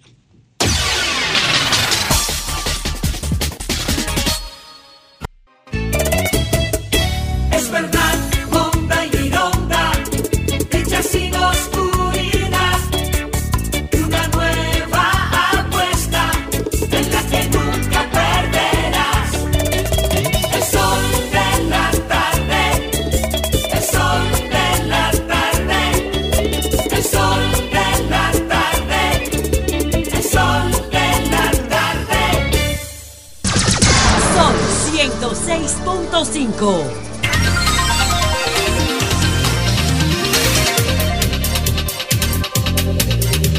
Bueno, señora, que estamos y ya son las 4 o 5 minutos. El tema es Yanalani. Ustedes vieron lo que pasó hoy porque hoy se estaba. eh, se iba a reanudar, se iba a conocer el proceso de nuevo, ¿verdad? Un abuso a un abusador. El asunto es, señores, que los, que los abogados, eh, de nuevo. Es el título, un abuso a un abusador. Un abuso a un abusador. El caso es que el, eh, eh, el- el- en el- Yo lo que estoy viendo es que ya necesitamos, nosotros podemos, eh, como tenemos tan pocos recursos. No, como somos un país con pocos recursos, podemos prescindir de los recursos del sistema judicial Es dominicano y que sea los Estados Unidos que dicte sentencia en este país. ya. Y nos ahorramos ese dinero y lo implementamos en otra cosa. Sin, sin pasar por juicio, sin pasar, Sin pasar por bobo. juicio, porque- sí. Ni siquiera de relajo. La sumisión al control que tiene raíces aquí de Estados Unidos. Pues no fuimos nosotros, No fue el gobierno que lo acaba de hacer. La nota de, una nota de prensa eh, es parte de la premisa de que hay hechos probados que en un juicio público, oral y contradictorio, Aún no han sido demostrados. Pero, Fafa, y eh, yo que pudiera perfectamente fusilarlo, que es amigo mío, pero creo en el Estado de Derecho, creo que antes de llegar a una sanción tenemos que agotar un proceso judicial. Pero Esa es mi opinión. Es Y aquí no ha pasado eso. Óyeme. Sin desmedro de que los Estados Unidos están ejerciendo su soberanía imperial, para que Óyeme, claros. yo estoy diciendo que la característica fundamental de este momento es el relevo de la hegemonía de Estados Unidos. ¿Eso crees tú? ¿Y quién lo va a Pero, relevar? Los pero- chinos que están a pero 13 mil aguántate. kilómetros. Hay una superación de la política imperial que ellos encarnaban lentamente en el mundo. ¿Superada por cambiándose. Aguántate. En las Naciones Unidas está justificado el hecho de que esos 10 que son, o esos 5 que son el equipo permanente, tiene la capacidad de callar al resto del mundo. El veto del Consejo de Seguridad. Sí, pues, entonces las Naciones Unidas no es verdad que pueden mantenerse en ese espíritu. Pero, y Fafa. parte de lo que va a pasar aquí es que esa manera de tener el apoyo institucional para que los cinco que manejan eso, encabezados por Estados Unidos, sigan haciendo lo que les daba la gana. Ya ese tiempo se acabó. Fafa, pero lo acaban de hacer ahora Pero tú tienes que ir a dar una conferencia a, a- a los, a los congresistas de tu partido sobre eso, porque recientemente estaban por aprobar una ley sobre el tema de la vigilancia de, las eh, de las contrataciones públicas, que antes de, de que sea de aprobarse tenía que ser aprobada por un organismo de Estados Unidos. El tema de los controles financieros de las instituciones. En este Congreso ahora mismo estaban pretendiendo cómo? aprobar una ley de Compadre, sobre ese tipo. Yo defiendo que tenemos una herencia que ya abrió el camino para la superación, que era la de la sumisión al control de los grupos Pero eso es lo que ha pasado ahora, Fafa. Aguántate, ¿quién ha dicho que esta no es la realidad? Yo digo que esa es la realidad, pero la conciencia entre nosotros es comprender eso. Y la mayor parte de la gente. de Pero ¿cómo comprender? Aceptarlo, usted dice. Comprenderlo, aceptarlo. Los políticos lentamente incorporar esto en la visión que domina. Nosotros queremos un mundo donde predomine el respeto, donde haya normas equivalentes para todo el mundo, pero desapareciendo los imperios con este que es el último de los imperios. Bueno, mientras tanto, señores, ya Nalan fue juzgado sumariamente por la Embajada de Estados Unidos y nosotros Ya está preso, en, lo que, condenado, en ya. lo que en lo que esto se resuelve y vamos sobre el tema, vamos a conversar con Pablo Esteves, un viejo amigo Y su de, muchos, familia. de muchos años, de verdad, y da gusto verlo. Él aspira a regidor por San Cristóbal, por la controversial San Cristóbal de la que hablábamos esta tarde. Es la Alianza PRM, Alianza por la Democracia. Y bueno, Pablo, bienvenido a este Sol de la Tarde. Muy buenas tardes a todos ustedes, a todo el equipo de Sol de la Tarde. Eh, de verdad para mí es un honor estar compartiendo este momento contigo, Ivonne, con la Jara, con esta, este emblema ¿verdad? de hombre que tenemos aquí a nuestro lado, don Fafa Taveras, y todos ustedes que han estado por aquí. Decirle que ciertamente cuando ustedes dicen eh, la controversial San Cristóbal, eh, de verdad que nosotros hay un grupo de ciudadanos y ciudadanas en San Cristóbal que tenemos un largo trecho de lucha social y hemos estado muy preocupados precisamente por este, esta perspectiva negativa que tenemos en el país, eh, donde hay muchísimas cosas buenas que no se mencionan, pero estamos brillando y estamos en el top. Pero, pero Pablo, ¿verdad? antes de, de- de las sí. cosas malas, ¿verdad? Pero antes, antes- pero antes, antes de pasar a ese punto primero, ya que tú aspiras a regidor y San Cristóbal. ¿Por qué municipio? Por el municipio cabecera de San Cristóbal. por el municipio cabecera, la circunscripción número uno. La basura se está comiendo el municipio de San Cristóbal. Ciertamente. Hay un problema ¿Qué ha pasado? histórico, un problema histórico con el vertedero municipal, donde hay 1.9 kilómetros, o sea, un kilómetro, casi dos kilómetros, Sí. de entrada de- hacia el vertedero, que en varios gobiernos no ha sido reparado. Ese camino, cada vez que cae un agua, como la que cayó en estos días, se, de- se daña. Los camiones se no pueden empantanan. accesar, se entapona la basura en San Cristóbal y para poner la empresa privada que recoge la basura, ponerse al día, tienen que pasar 10, 15 días. Pero independientemente de eso, también hay un tema de ineficiencia real en la recogida de la basura en San Cristóbal. Porque José recogía la basura antes en su gestión anterior. ¿Y qué, qué pasa desde, ahora? desde el principio, no, desde el principio de esta gestión, nosotros hemos estado haciéndole estos señalamientos al alcalde de San Cristóbal de que hay que eficientizar la recogida de la basura. Una de las posiciones que hemos mantenido nosotros y que hemos querido eh, eh, rescatar de la gestión anterior, del actual, eh, del actual eh, De Nelson, la gestión de la, anterior de Nelson. no, de la, de- de la Nelson de la Rosa. Ajá. Estoy hablando de Nelson Ah, de la de Rosa, de la que es el- el- el actual candidato desde el PRM de gobierno a la municipalidad. Esa fue una de las, mejores gestiones municipales que se han hecho en San Cristóbal, donde la recogida de la basura estaba sistematizada, con camiones que levantaban los, contenedores, lo vaciaban, lo colocaban y venía otro camión detrás y lavaba el contenedor. Ese tema estaba resuelto hace 20 años en San Cristóbal. Luego de esta gestión, vino la gestión de José, luego vino otra gestión de Raúl Mondesí, nefasta, a la cual Guillén lo- Guillén lo rescató en No, ese pero la- por ejemplo, la gestión de Mondesí, vendieron todos los equipos, se gastaron 48 millones de pesos de combustibles al año y no habían equipos que movilizar. Y eso fue una de las cosas que denunciamos. Llevamos a Raúl Mondesí a los tribunales, a nosotros nos tirotearon, nos quemaron un vehículo, hasta que finalmente fue condenado. Entra Nelson Guillén, hace una gestión que recupera realmente ese desastre que dejó Raúl Mondesí allí. Y ahora tenemos de nuevo esta gestión que no ha podido resolver los problemas Y es que el fundamentales. gobierno, el gobierno no apoya a, a- a José. Por supuesto, le han enviado 90 y pico de millones para resolver el tema del mercado. 34 millones de pesos y no se ha visto nada. Se envió eh, unos fondos para hacer un, un ayun- un cementerio nuevo y lamentablemente no, hemos... eh, si ustedes van allí, hay muchísimos cuestionamientos con relación al manejo de esos fondos. Bueno.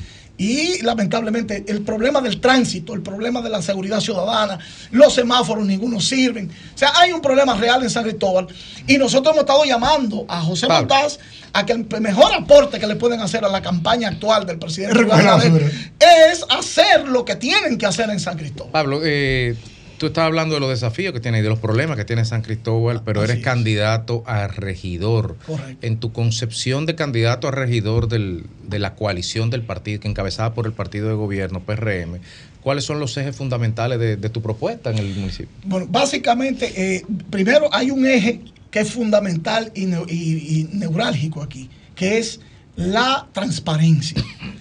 ¿La transparencia. Nosotros teníamos, eh, desde nuestras luchas, siempre nos enterábamos a último momento, después que todo estaba decidido, ¿verdad? Daban un permiso para un edificio de dos plantas, construían uno de cuatro, solamente pagaban los impuestos para dos plantas, ¿verdad? No hacían los parqueos y de repente se desploma el edificio, como pasó hace seis meses, ¿verdad? Se desplomó el edificio y ahí estaba todo el mundo investigando. Cuando vamos a las actas, fue un permiso para dos plantas. Nadie supervisó eso. Entonces, nosotros eh, tenemos como eje fundamental transparentizar ante la ciudadanía, ¿verdad? Que es el eje fundamental, ¿verdad? La participación, de que la gente sepa, antes de que se tomen las decisiones en la sala capitular, qué es lo que le conviene o lo que no le conviene a nuestra ciudad. Y desde ahí fiscalizar estos, estas, estos fondos cuando son asignados, por ejemplo, el presupuesto de, la- de este año 2023 son 40 y 443 millones de pesos en San Cristóbal. Ajá. Eh, Eso- de esos eso es 443 millones, tenemos 173 millones de pesos para el presupuesto participativo. Pero tenemos obras, como en el caso del barrio de Conani, que se aprobó un, un centro comunal, y tenemos tres años que es pospuesto la ejecución de, ese, de esa obra, reasignada al presupuesto del año siguiente, porque no la ejecutan. ¿Y cuál es la razón por la que no la ejecutan? Porque hay un tema con una familia, que hay una situación con unos terrenos ahí, y el ayuntamiento no ha sido capaz de resolver este tema. A propósito de Entonces, Esas son familia. cosas que la- lo- un regidor tiene que estar pendiente, tiene que estar eh, fiscalizando estos temas, al igual que la ejecución del A presupuesto. propósito de familia, Pablo, Pablo Esteves, candidato a regidor por San Cristóbal, por la complicada San Cristóbal. Eh, el tema de la explosión. ¿Cuál es el velo de misterio que tiene envuelto eso que ni el gobierno, ni la alcaldía, que es de la oposición, No, del del gobierno, también? Ah, ahí es que está el nudo. Ah. Del gobierno. Del gobierno, ni el Ministerio Público, ni nadie explica qué fue lo que pasó, a quién están protegiendo. Con todas 39 muertes. ¿Cuántos son? ¿Mm? 39 No, muertes. Y hay algunos cuerpos que no han contado. aparecido. Van, van 38 oficiales, 12 desapariciones. Son 40. Yo lo decía algún día Son, son Conde, yo lo vi 50. un día, 38 muertos oficiales y 12 desapariciones. que los se fulminaron los Exactamente. se fulminaron hasta desaparecer los huesos. Oye, ok. ¿Cuál es el misterio? No, usted que se ve como un hombre categórico y además responsable, ¿qué rayo envuelve eso que no se puede saber qué fue lo que pasó? Voy a hacerlo de, adelante para atrás. En el, el 6 de noviembre gestioné una reunión con el presidente de la República entre la Comisión de la Verdad, ¿verdad? Que donde están los familiares de las personas desaparecidas y fallecidas, y el presidente de la República en el Politécnico Loyola de San Cristóbal. En esa reunión en la cual estuvimos presentes, el presidente le facilitó después de la petición de, de la Comisión de la Verdad, primero que se nombraran dos fiscales, ¿verdad? dos fiscales Que no sean de San Cristóbal. que no son de San Cristóbal. ¿verdad? Le pedimos eso al presidente y él, eh, a través del ministro de la presidencia, Joel Santos, nos asignó una reunión con Joel Santos en Palacio y ya se conversó con Jenny Berenice Reynoso y se van a asignar los dos fiscales independientes para llevar ese proceso. ¿Por qué? Porque la gente primero necesita resolver el tema de qué fue lo que pasó. Esta es la hora que en San Cristóbal no hay una versión oficial de qué fue lo que pasó. ¿Por qué no se sabe? ¿Qué es lo que, lo que asume la población? Y yo como miembro de la Comisión de la Verdad, tengo que decir lo siguiente. Este parqueo que se iba a construir allí, que comenzó con una inversión de 340 millones de pesos y ya va por 700 y pico de millones. Y no termina. Y no se termina. Y no han puesto un bloque ahí todavía. Es una, una, eh, una empresa, ¿verdad?, del gobierno que se llama Parquet RD, eh, en combinación con un fideicomiso con el Banco de Reservas, que nosotros tenemos la información que esto pertenece a la familia Vicini. Es una cuestión de 22 parqueos que se van a construir en todo el país, que eh, está bajo la sombra de la familia Vicini, que no Es un aparece en ninguna parte, es un ¿verdad? fideicomiso. Y es un fideicomiso. Muy bien. Pero fíjate, la empresa que va a hacer la demolición, ¿verdad? A través del, del fideicomiso, se llama Risco. Esta empresa entra al mercadito el día antes del primer Picasso, que lo iba a dar el ministro de la presidencia, Joel Santos. ¿Y esa empresa qué es Risco? Media hora antes de la explosión, estoy hablando dos y media de la tarde. Los empleados de esa empresa, conjuntamente con las maquinarias que estaban allí, recogen todo y se retiran. Y se fueron. Estamos hablando dos y media de la tarde cuando esa empresa trabajaba hasta las cuatro o cinco de la tarde. Se retiran. Media hora después hay una secuencia de explosiones que según los moradores fueron más de cuatro explosiones.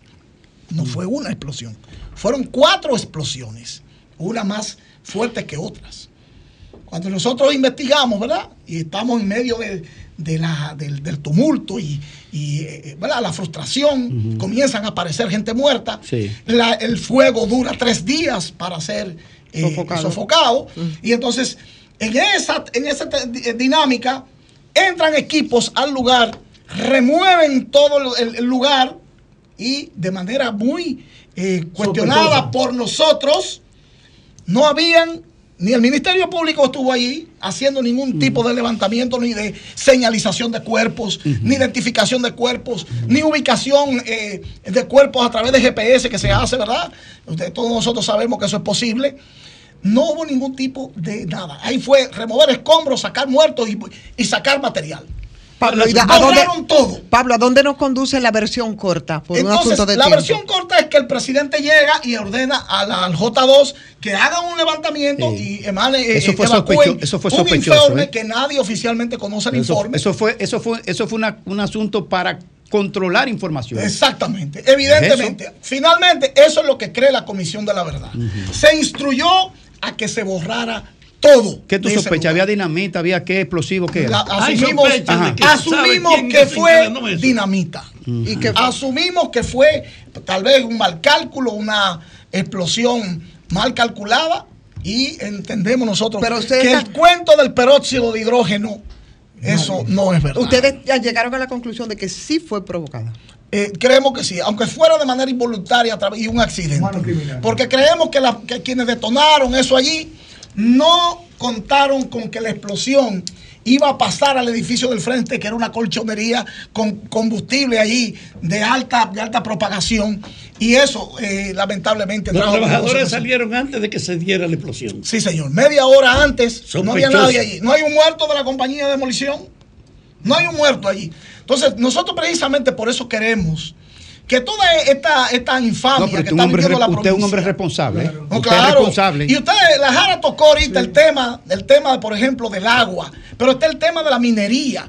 En San Cristóbal hay más de 12 compañías mineras en la cueva del Pomier. Arrasando con A- esa aparte de que están haciendo un desastre ambiental, los ayuntamientos no le han cobrado un solo peso del 5% que deben de invertir en desarrollo de nuestra comunidad por haber explotado y haber declarado, por ejemplo, en el, en el 2001, en el 2019, mil ciento y pico de millones de pesos de beneficios. Y no le vamos a preguntar nada por Kiko la quema porque no tenemos tiempo. por eso no le vamos a preguntar por Kiko la Definitivamente, quema. Pablo, contigo tenemos que volver a, con- a conversar. Porque Pablo, además de aspirante a regidor, es un dirigente comunitario de toda la vida, toda que conoce. San Cristóbal, que Pero- conoce sus problemas y por un asunto de tiempo, mi querido Pablo, Bien. no podemos seguir esta 15 conversación. segundos solamente. 15 segundos, Como yo soy. De Kiko la como ¿qué de yo soy- quema no, no, como yo soy de la provincia de San. Cristóbal, pese a que Pablo podríamos tener contradicciones políticas, por decirte, pero yo creo que la provincia de San Cristóbal, la atención Jeringa, Las Flores, Zona Verde, Moscú, yo creo que San Cristóbal tiene que votar por un señor como Pablo,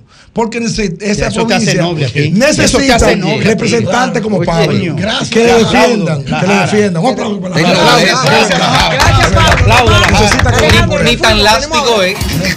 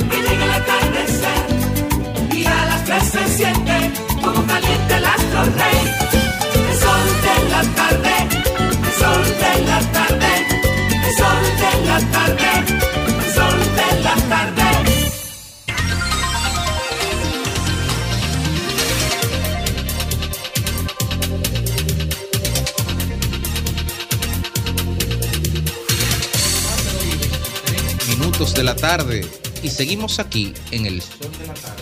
Y ahora hablará el Sol de la Tarde, Ivonne Ferrer. Ay, muchísimas gracias, ¿Qué pasó, Federico. Mm, eso- eh, no puede eso- eso- No puede eso. eso. Cosas que son No puede. En ausencia ya lo quiere- ya en ausencia lo quiere tú Señores, talar. pero mira, tú quieres que yo me meta por debajo de esa mesa, porque dígame usted. Pero bueno, eh, definitivamente el tema de hoy, eh, el tema de hoy es Jan Alain, mucho más allá de que estaba convocado de nuevo a los tribunales, eh, pero gira en torno a la sanción de Estados Unidos a este señor que fue ex procurador general de la República. Eh, y bueno, esas sanciones que abarcaron también a su esposa e hijo con la cancelación de su visado por la supuesta, debemos decir evidentemente, participación en actos de corrupción estatal. Y eso, al decir de algunos, pues fortalece entonces ya- el ya robusto expediente del caso Medusa que presentó el Ministerio Público. Eh, las consideraciones respecto a esto, las lecturas, por supuesto, los análisis eh, respecto a esto, va- van a fluir durante todos estos días. Las ponderaciones, las elucubraciones, evidentemente, eh, lo harán, porque la medida parece que envía un mensaje para algunos bastante claro sobre el compromiso que tiene eh, yo no sé hasta qué punto, ¿no? Eh, Estados Unidos en la lucha contra la corrupción y sobre todo las disposiciones que tienen ellos para respaldar las investigaciones judiciales que buscan la rendición de cuentas. Y yo creo que si es de ser así, hay algo que nosotros debemos, debemos ponderar y es el hecho de que sí llegaron a esa conclusión que no todavía aquí en los tribunales es evidentemente por las investigaciones que se había hecho aquí a través del, del Ministerio Público. Pero vuelvo y repito, esto tiene muchas, muchas lecturas, no es la primera vez que esto ocurre. Eh, ya se suma a este organismo adicional a la Procuraduría General de la República eh, valorar el expediente, que ya eh, se, se emitió esa sanción en el marco de lo que ya se ha denunciado. Para muchos ha sido bastante sorpresivo. Y bueno, la verdad es que no es la primera vez que Estados Unidos, a través de la mentada ley Magnitsky, que abarca a Jan Alain en este caso, sanciona a personas que están vinculadas a temas del narcotráfico, a temas de la corrupción. Entendemos que obviamente lo que se ha visto es una especie de entramado de corrupción, claro está, que nublaba la capacidad de comprensión de mucha gente. Eso ya es tema de otro momento. Sin embargo, hay quienes han calificado incluso el hecho de que esta medida abarcara incluso la sanción, alcance a la esposa, alcance a los hijos del señor eh, Jan. El Departamento de Estado eh, designa públicamente y habla, según eh, lo que ayer corrió hasta más no poder a través de, la, de las redes sociales, al señor Jan Alain Rodríguez por esa participación en corrupción significativa, si decían textualmente, apropiarse indebidamente de fondos públicos que están destinados a proyectos de infraestructuras e instituciones eh, gubernamentales y por supuesto, esa comunicación habla de la sanción que también incluye y abarca a la familia. Es una medida que no es exclusiva de República Dominicana a propósito del Día Internacional de la, de la Corrupción, sino que abarca también a otras 30 personalidades de otras, de otras naciones. Eh, y es la sesión, como ustedes conocen y conocemos todas las 7031 de la Ley de Asignaciones de Programas que están relacionados a operaciones, a operaciones extranjeras. Lo cierto es que a partir de las lecturas que se dan en este caso, yo creo que sí, que se le pone bastante complicada después de lo que ha dicho el Departamento de Estado de Estados Unidos. eh, y yo creo que le ha dado definitivamente eh, en la yugular, ¿no? A, al, al ex procurador Alain Rodríguez, porque es como nosotros conversábamos fuera del aire. Después de esto, díganme, ¿qué podría ocurrir en los tribunales del país, en República Dominicana? Lo han hecho, y lo han hecho con mucha suavidad, digo yo, eh, cuando envían con esto un mensaje, y es un mensaje muy directo al señor Ya- Yamalán Rodríguez, pero también yo creo que manda un mensaje al Ministerio Público de República Dominicana. Ellos emitieron ayer ese día, eh, en el día de ayer esa declaración, pero yo creo que de alguna manera, de alguna manera, están hablando de lo poco que creen o de las posibilidades que ellos piensan que existe respecto a que ese, ese ministerio público o se vaya a producir una condena, no solamente en el caso de Yanalán Rodríguez, sino en otros casos que nosotros conocemos. O sea que no han esperado el juicio, no han esperado nada parecido, simplemente dictaron una sentencia y yo creo que esa sentencia descompone cualquier estrategia que ha tenido la defensa, que sí la ha tenido y que eso es parte de su rol. Y por supuesto, en ese intento de salvar la integridad de Jan Alain Rodríguez, en ese proceso legal en su contra, bueno, pues yo creo que definitivamente es una especie de juicio sumario frente a lo que ocurre con, con- con el ex procurador general de la República, que no ha sido bastante, eh, si no sorprendente, por supuesto, frente a lo que eh, se supone que debe ser el rol de un representante o de la máxima eh, dirección del Ministerio Público, que ahora esté en la situación en la que se encuentra Yanalán Rodríguez, es complicado, pero son muchas lecturas dejando aparte, por supuesto, lo que se esgrime respecto a la intromisión, que sí lo es, de Estados Unidos, eh, que queda ahora entonces al Ministerio Público, pero sobre todo las dudas de que ese caso y muchos otros casos que se están conociendo puedan tener el final que corresponde en estos casos. Alejandro.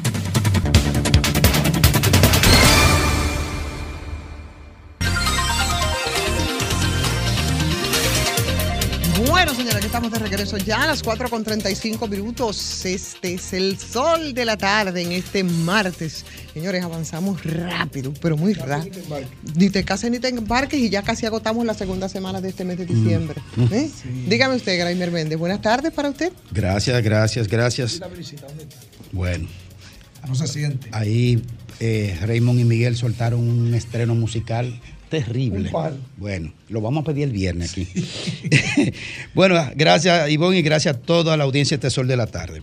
Antes de entrar en mi tema, que tenía pendiente mi tema del comentario del día oficial, ustedes saben que yo estoy promoviendo una ley de una nueva ley de donación, trasplante de órganos, tejidos y células. Se llama Ley Claudio por una persona muy cercana a mí que casi muere por falta de un riñón. Dado esa circunstancia, la Asociación de Trasplantado de Riñón y de otras asociaciones en ese vínculo siempre, siempre me tienen presente porque yo he sido un defensor de que esa ley, de que debemos hacer una nueva legislación, un compromiso social sobre este tema tan difícil para las familias.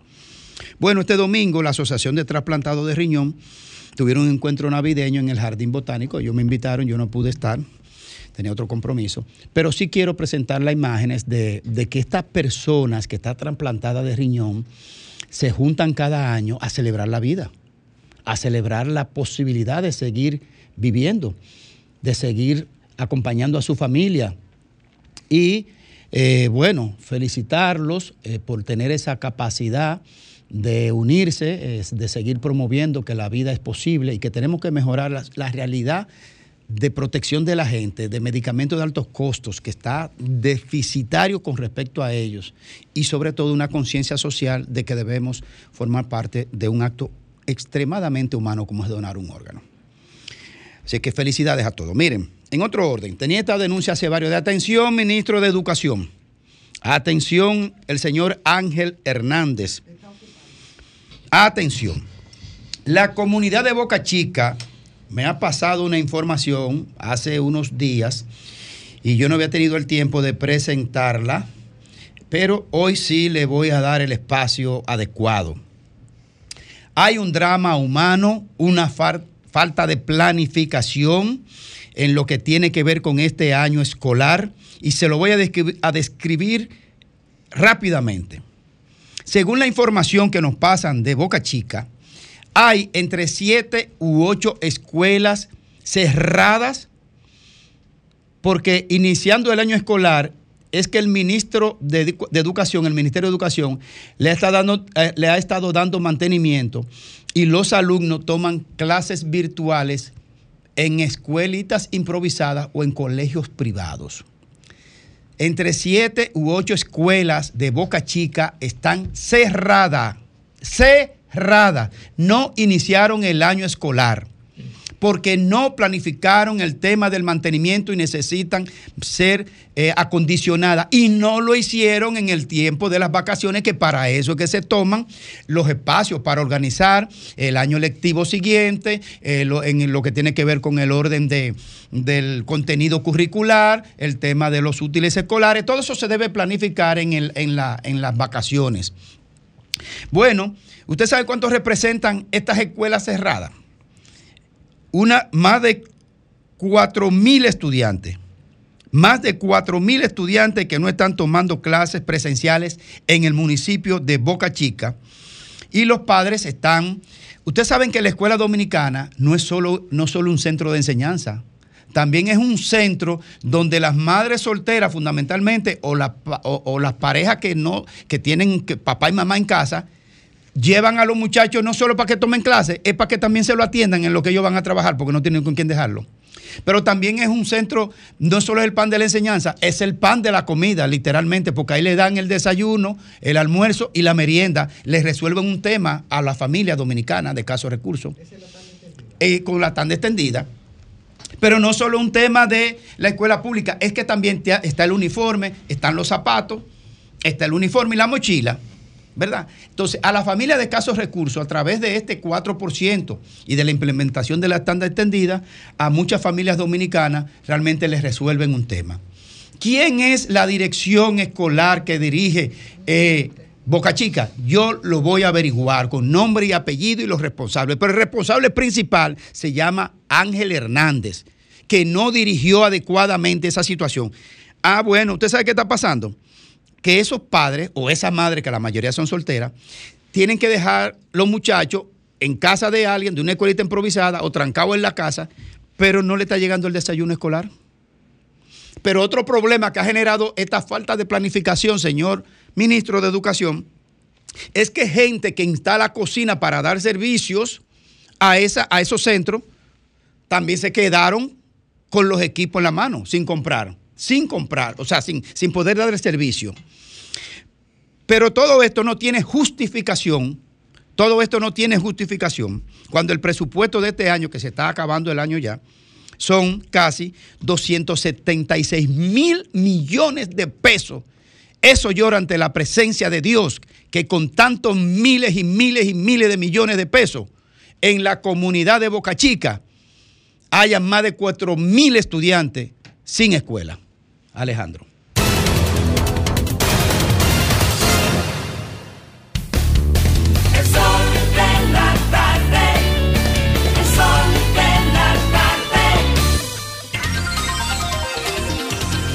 De regreso, de regreso, Fafa, de regreso estamos ya, Fafa, en este sol de la tarde. Decir de nuevo que el abogado de Medusa alegó por segunda vez que no está preparado y el juez aplazó ese caso contra Jan Alán. Hoy había muchas expectativas respecto a él, mi querido Félix Laja- Félix Lajara. Caspa, ellos impugnan para que sea otro día. Así Caspa es que con esta información te doy las buenas tardes. Ah, bueno, no, espérate, espérate, que Federico, no desestructure. Lea, por favor. Eso mi, es grande, loco, ya, mi que- de mi querido. Grimer es el culpable. ¿Eh? Dígame, Fafa, dígame. Anda a ver si tú llamas al sitio donde estaban designando a los jueces del Tribunal Constitucional esta tarde. ¿Se sabe eso antes de cerrar Le hagan todo, que están en mi turno, no hay problema. Federico, buenas tardes de nuevo. Gracias, compañeros, compañera Ivonne, gracias. Miren, y yo creo que lo estamos viviendo con esto del canal y, nos regodeamos en eso, con el tema haitiano, y lo utilizamos como argumento y las monedas las tienen doble cara, y la distancia de aquí para allá, la misma de allá para acá. La política migratoria de un Estado no es más que una expresión de su soberanía o en el puro realpolitik, un Estado puede hacer con su política migratoria lo que le dé la gana, si es un Estado. Eh, así que dentro de ese contexto, que es realpolitik, no son derechos internacionales, no son compromisos asumidos, no son instrumentos del derecho internacional público, no, pura realpolitik, que es lo que ha existido siempre desde el inicio del imperio asirio hasta el día de hoy. Es perfectamente legítimo que los Estados Unidos decidan a quién dejan entrar y a quién no dentro de su territorio como también nosotros, como también todos los países. El problema está que parecería que los Estados Unidos, más allá de ejercer su soberano derecho a decidir su política migratoria y a decidir quién entra y quién no entra a su territorio, que lo pueden hacer y están en su derecho. Más allá de eso, yo creo que los Estados Unidos están enviando un mensaje, sin importar los daños colaterales que ese mensaje implique. Yo creo que tengo que decir que Jean Alain es amigo mío del colegio y que yo soy amigo de su esposa, María Isabel Pérez Sayén también, que no conozco a sus hijos. Y, y en lo personal yo pudiera entender cualquier reacción o cualquier acción que se tome contra Jean Alain Rodríguez en el entendido de un proceso judicial. Lo que no puedo entender, y entendería incluso que si su señora esposa, María Isabel Pérez Allén, estuviera mencionada de soslayo siquiera en ese expediente, también entendería como prudente que se hiciera eso. E incluso si sus hijos fueran mayores de edad, pudiera entender que se tomara esa reacción. Porque tú pudieras decir, mira, en el diseño de una estructura criminal, de poder mover inmuebles y esto, tú triangulas y pones unas acciones por allí a los hijos, son parte todo lo entramado. Pero, pero por Dios, menores de edad. Yo no sé de dónde- con qué me sorprendo más, si con eso que lo puedo entender o si con gente aplaudiendo eso. ¿A dónde estamos llegando como sociedad? Cuando aplaudimos que a menores de edad sean sancionados, sean sujetos penales de las reacciones, de las acciones tomadas por su padre, que, ojo, no han sido demostradas en un tribunal en este país todavía. Que, repito, los Estados Unidos pueden negarle su entrada a cualquiera. Yo no estoy diciendo que no, ni estoy criticando eso. Pueden hacerlo cuantas veces quieran y están en su derecho. Lo que estoy diciendo es que en este país, allá quizás, ellos podrán decir, sin haber hecho un juicio, que Jean Alain come- cometió actos de corrupción, como dicen. Pero aquí eso está por demostrarse. Claro, hoy el Ministerio Público, que dijo que no tenía nada que ver con eso, está diciendo a las dos y media de la tarde que lo que pasa, el Ministerio Público de República Dominicana dijo que con la sanción al procurador Jean Rodríguez, Estados Unidos ha entendido que la acusación que pesa sobre el funcionario es fuerte, sólida y respaldada por, por, por, por prueba. Pero señores del Ministerio Público, ¿ustedes creen en el Estado de Derecho o ustedes creen en el Estado de Robe- de Robespierre? Vamos quitando la careta y vamos a decirlo claro. Porque ustedes lo que están es chantajeando a los jueces con eso. Al, momento de usted decirle ahora, con ese pelotazo ahí en la nuca, decir, no, lo que pasa es que esa sanción de los Estados Unidos a la familia de Jean Alain y a sus hijos menores de edad es porque el Estado americano ha entendido que nosotros, iba a utilizar una palabra, pero es muy soez, tiene que ver con temas sépticos, pero no la voy a usar, que nosotros, el Ministerio Público de esta gran República Dominicana, tenemos una acusación fuerte que no la podemos mostrar en el tribunal, que de hecho ni siquiera hemos terminado la lectura del expediente. Ojo, es tan fuerte y no hemos terminado de leer el expediente. La pregunta es, para terminar, ya que estamos en centro y periferia, ya que somos una colonia y asumimos nuestra condición, no pasa nada. ¿Esto es un comunicado o esto es un mensaje? ¿O esto es una advertencia? ¿Esto es una sanción a Yagalán y a su familia y a sus hijos menores de edad? Una sanción que ni siquiera el camarada Stalin llegó a eso, que hasta el Código Penal establecía fusilamiento en, en la purga con 12 años. Yo creo que los hijos de él no tienen esa edad todavía. ¿O esto realmente es un mensaje a los funcionarios del PLD anterior? Yo no creo, no son ellos los que están gobernando. A los funcionarios de la Fuerza del Pueblo dejaron de gobernar hace 11 años. ¿A quién, quién es el destinatario de este mensaje? ¿Ustedes creen que el Departamento de Estado de los Estados Unidos va a movilizar la acción pública y va a, a- exponer, cosa que nunca hace, porque se rumora que le quitan la visa a fulano, a cetano, a mengano? Pero aquí se dijo a la clara y en un comunicado bien grande, muy grande, casi 400 palabras. ¿Y ustedes creen que de verdad esto es el Estado norteamericano contra Yagalán? ¿O a quién es que se le está enviando el mensaje? ¿Quiénes están manejando presupuesto ahora mismo? ¿El PLD? ¿Quién maneja presupuesto ahora mismo? La Fuerza del Pueblo. ¿Quién maneja presupuesto ahora mismo? Jean Alain Rodríguez. Entonces, averigüen bien a quién es que le están mandando ese mensaje y no lo celebren tanto.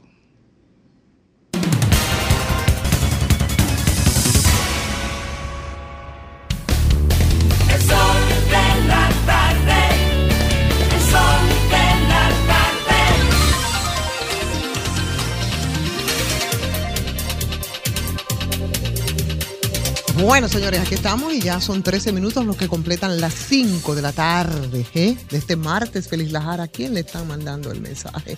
Es una buena tarea para reflexionar. Buenas Muchi- tardes. Muchísimas gracias, Ivonne. Y gracias a Lea también, que está haciendo señas. Lea está haciendo señas. Bueno, muchísimas gracias, Ivonne. Miren, la política es la ciencia más noble luego de la filosofía, dijo el patricio Juan Pablo Duarte. Con el tiempo, la política y sus confrontaciones ha ido desencadenando un sinnúmero de actividades que la gente le va cogiendo y le va tomando miedo a la política. Y eso, y a eso sí yo le tengo mucho temor. ¿Saben por qué le tengo mucho temor a eso? Bueno, porque a través de la política y los políticos son los tomadores de, de decisiones y esas decisiones son las que impactan colectividad y es la forma de mejorar tu entorno, tu demarcación, tu región o tu país. Yo tengo muchos amigos que forman parte del hoy gobierno y también muchos amigos que forman parte o formaron parte del pasado gobierno. Y yo cuando entran en discusiones, de esas discusiones innecesarias, que no se gana nada de quién es mejor o quién es peor en función de una coyuntura personal y una discusión personal, yo les digo, miren, señores, no se metan en esa discusión, que eso históricamente será de esta manera. El que llegue bueno y el que se va es malo. Y todo, el que, y todo el que está en un lugar comienza a alinearse con el que llega y comienza a rechazar al que se va. ¿Cuál es el detalle de este punto con el comentario político? Bueno, que las manos que dan, reciben. Y muchas veces, con la misma intensidad que tú das un golpe, un golpe, con esa misma intensidad viene luego hacia ti. Y el mejor ejemplo, el mejor caso es Jean Alain Rodríguez que en su momento tuvo un comportamiento que creo que no fue el más adecuado, creo que no fue el correcto, creo que actuó desproporcionado en un momento dado frente inclusive a sus propios compañeros. Con esto no digo que uno u otro sea inocente, eso no es lo que estoy diciendo, porque quién es culpable o quién es inocente, quien debe determinar eso es un juez con la cosa irrevocablemente juzgada y que determine que si sí o si no. No soy yo ni tú. Podemos opinar, podemos proponer, ahora quien determina es un juez. Y en su momento, recuerdo un buen amigo que, que por coincidencia de la vida, cuando llegó, cuando llegó el caso de Brecht, creo que fue en el 2017, por ahí más o menos, por coincidencia de la vida, cuando le llegó una acusación, yo estaba cerca de esa persona y recuerdo que se le salieron dos lágrimas como dos flores cuando se vio metido en una acusación. Y la acusación en ese momento lo que decía era que en una actividad pública donde estaban uno de los delatores, que habían hecho las delaciones premiadas, en ese mismo acto donde habían 300 personas, la persona acusada en ese momento también estaba ahí y era una alta figura. Ese era el único vínculo en esos momentos. Y me dice la persona, me confiesa que cuando él le preguntó al hoy señalado por los Estados Unidos y por la justicia, le dijo, yo no sé, haga su diligencia, en español le dijo, haga su diligencia, sálvese quien pueda y cada quien que se defienda. Entonces, la desproporción, miren cómo luego se regresa para ti con igual o peor intensidad que la que tú haces.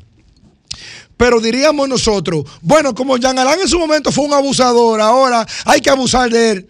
No. Inclusive la persona que comete el error tiene derecho a que no se cometa el error con él mismo porque así procede la justicia. Entonces, pese a que yo no estoy de acuerdo con nada de lo que hizo el señor Jan Alain Rodríguez, yo no estoy de acuerdo con nada de lo que hizo, ni en el pasado, ni en el presente inclusive, muchas actuaciones que yo creo que debió ser más somero, más medido, más comedido, más tranquilo, más bajo perfil, y no ponerse a beligerar contra el poder y contra la justicia, porque él sabe lo que es eso. Pese a todo eso, yo creo que el señor Jan Alain tampoco puede recibir una condena a priori, como lo que ha ocurrido en el día de hoy o en el día de ayer, con un comunicado de la Embajada Americana o del Departamento de Estado, donde le hace una condena social, moral, política, económica y devastando por completo a esa familia que aún no ha sido condenada en justicia. Usted dice, bueno, que es un abusador, que es peledeísta, porque ese es el ritmo y esa es la moda en estos momentos. Piense que eso que le pasa a Jean Alain hoy, que no es un santo, le puede también pasar a usted mañana. Usted que está en el gobierno, que me está escuchando, sí, funcionario público, que hoy se está riendo y celebrando. esa, esa misma guillotina que inventó, ¿cómo se llamaba? Eh, Joseph Guillotín o Guillotón. Esa misma guillotina que inventó Joseph eh, fue la misma que se usó luego para degollarlo ahí mismo, para matarlo, con la misma guillotina. Entonces, señores, no es nada diferente en el día de hoy. Por eso yo creo que hasta el abusador tiene derecho a no ser abusado.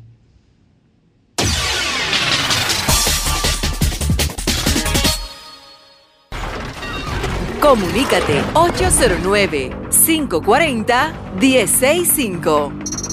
1-833-610-1065 desde los Estados Unidos.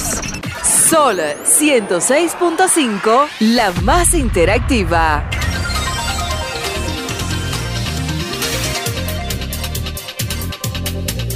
Cuatro y 54 minutos y seguimos aquí en el sol de la tarde. Buenas tardes. Sí, buenas tardes, adelante. Buena. Adelante, le escuchamos. Sí, le saluda la ingeniera Pion. Adelante, ingeniera. Oye, una cosa.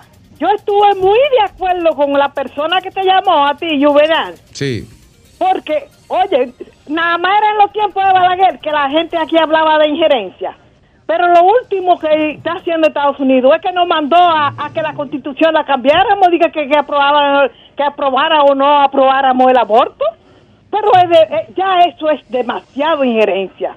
Yo creo que aquí no podemos permitir, porque ¿quién nombró Aló. eh, Ah. eh, fiscal del mundo? Bueno. Saludos a todos. Gracias por su llamada, ingeniera. Buenas tardes. Buenas tardes. Sí, buenas tardes. Otra llamadita aquí. Buenas tardes. Sí, adelante. Buenas tardes, Jovine, Sí, y todo lo demás en el panel. Adelante. Jovine, pero pensando yo, los veinte y tantos de funcionarios que el presidente Abinadero lo, o les ha pedido la renuncia, eh, los ha desvinculado o han tomado licencia. Eh, claro, en su momento él decía que actuando por el rumor público, pero con el señor Miyagi no ha habido solo rumor, han presentado hasta pruebas. Este escándalo ha sido más grande que los demás y todavía sigue ahí en el cargo. ¿Hasta cuándo seguirá? Miyagi dio no sé. 48 horas para que los periodistas Alfredo de la Cruz y Nayib Chaede se retractaran. No se ha retratado y él no ha hecho nada. ¿Cómo diría el- la, la teoría de Lidio Cadé? ¿Cuál sería? Ay, ñeñe. Buenas tardes.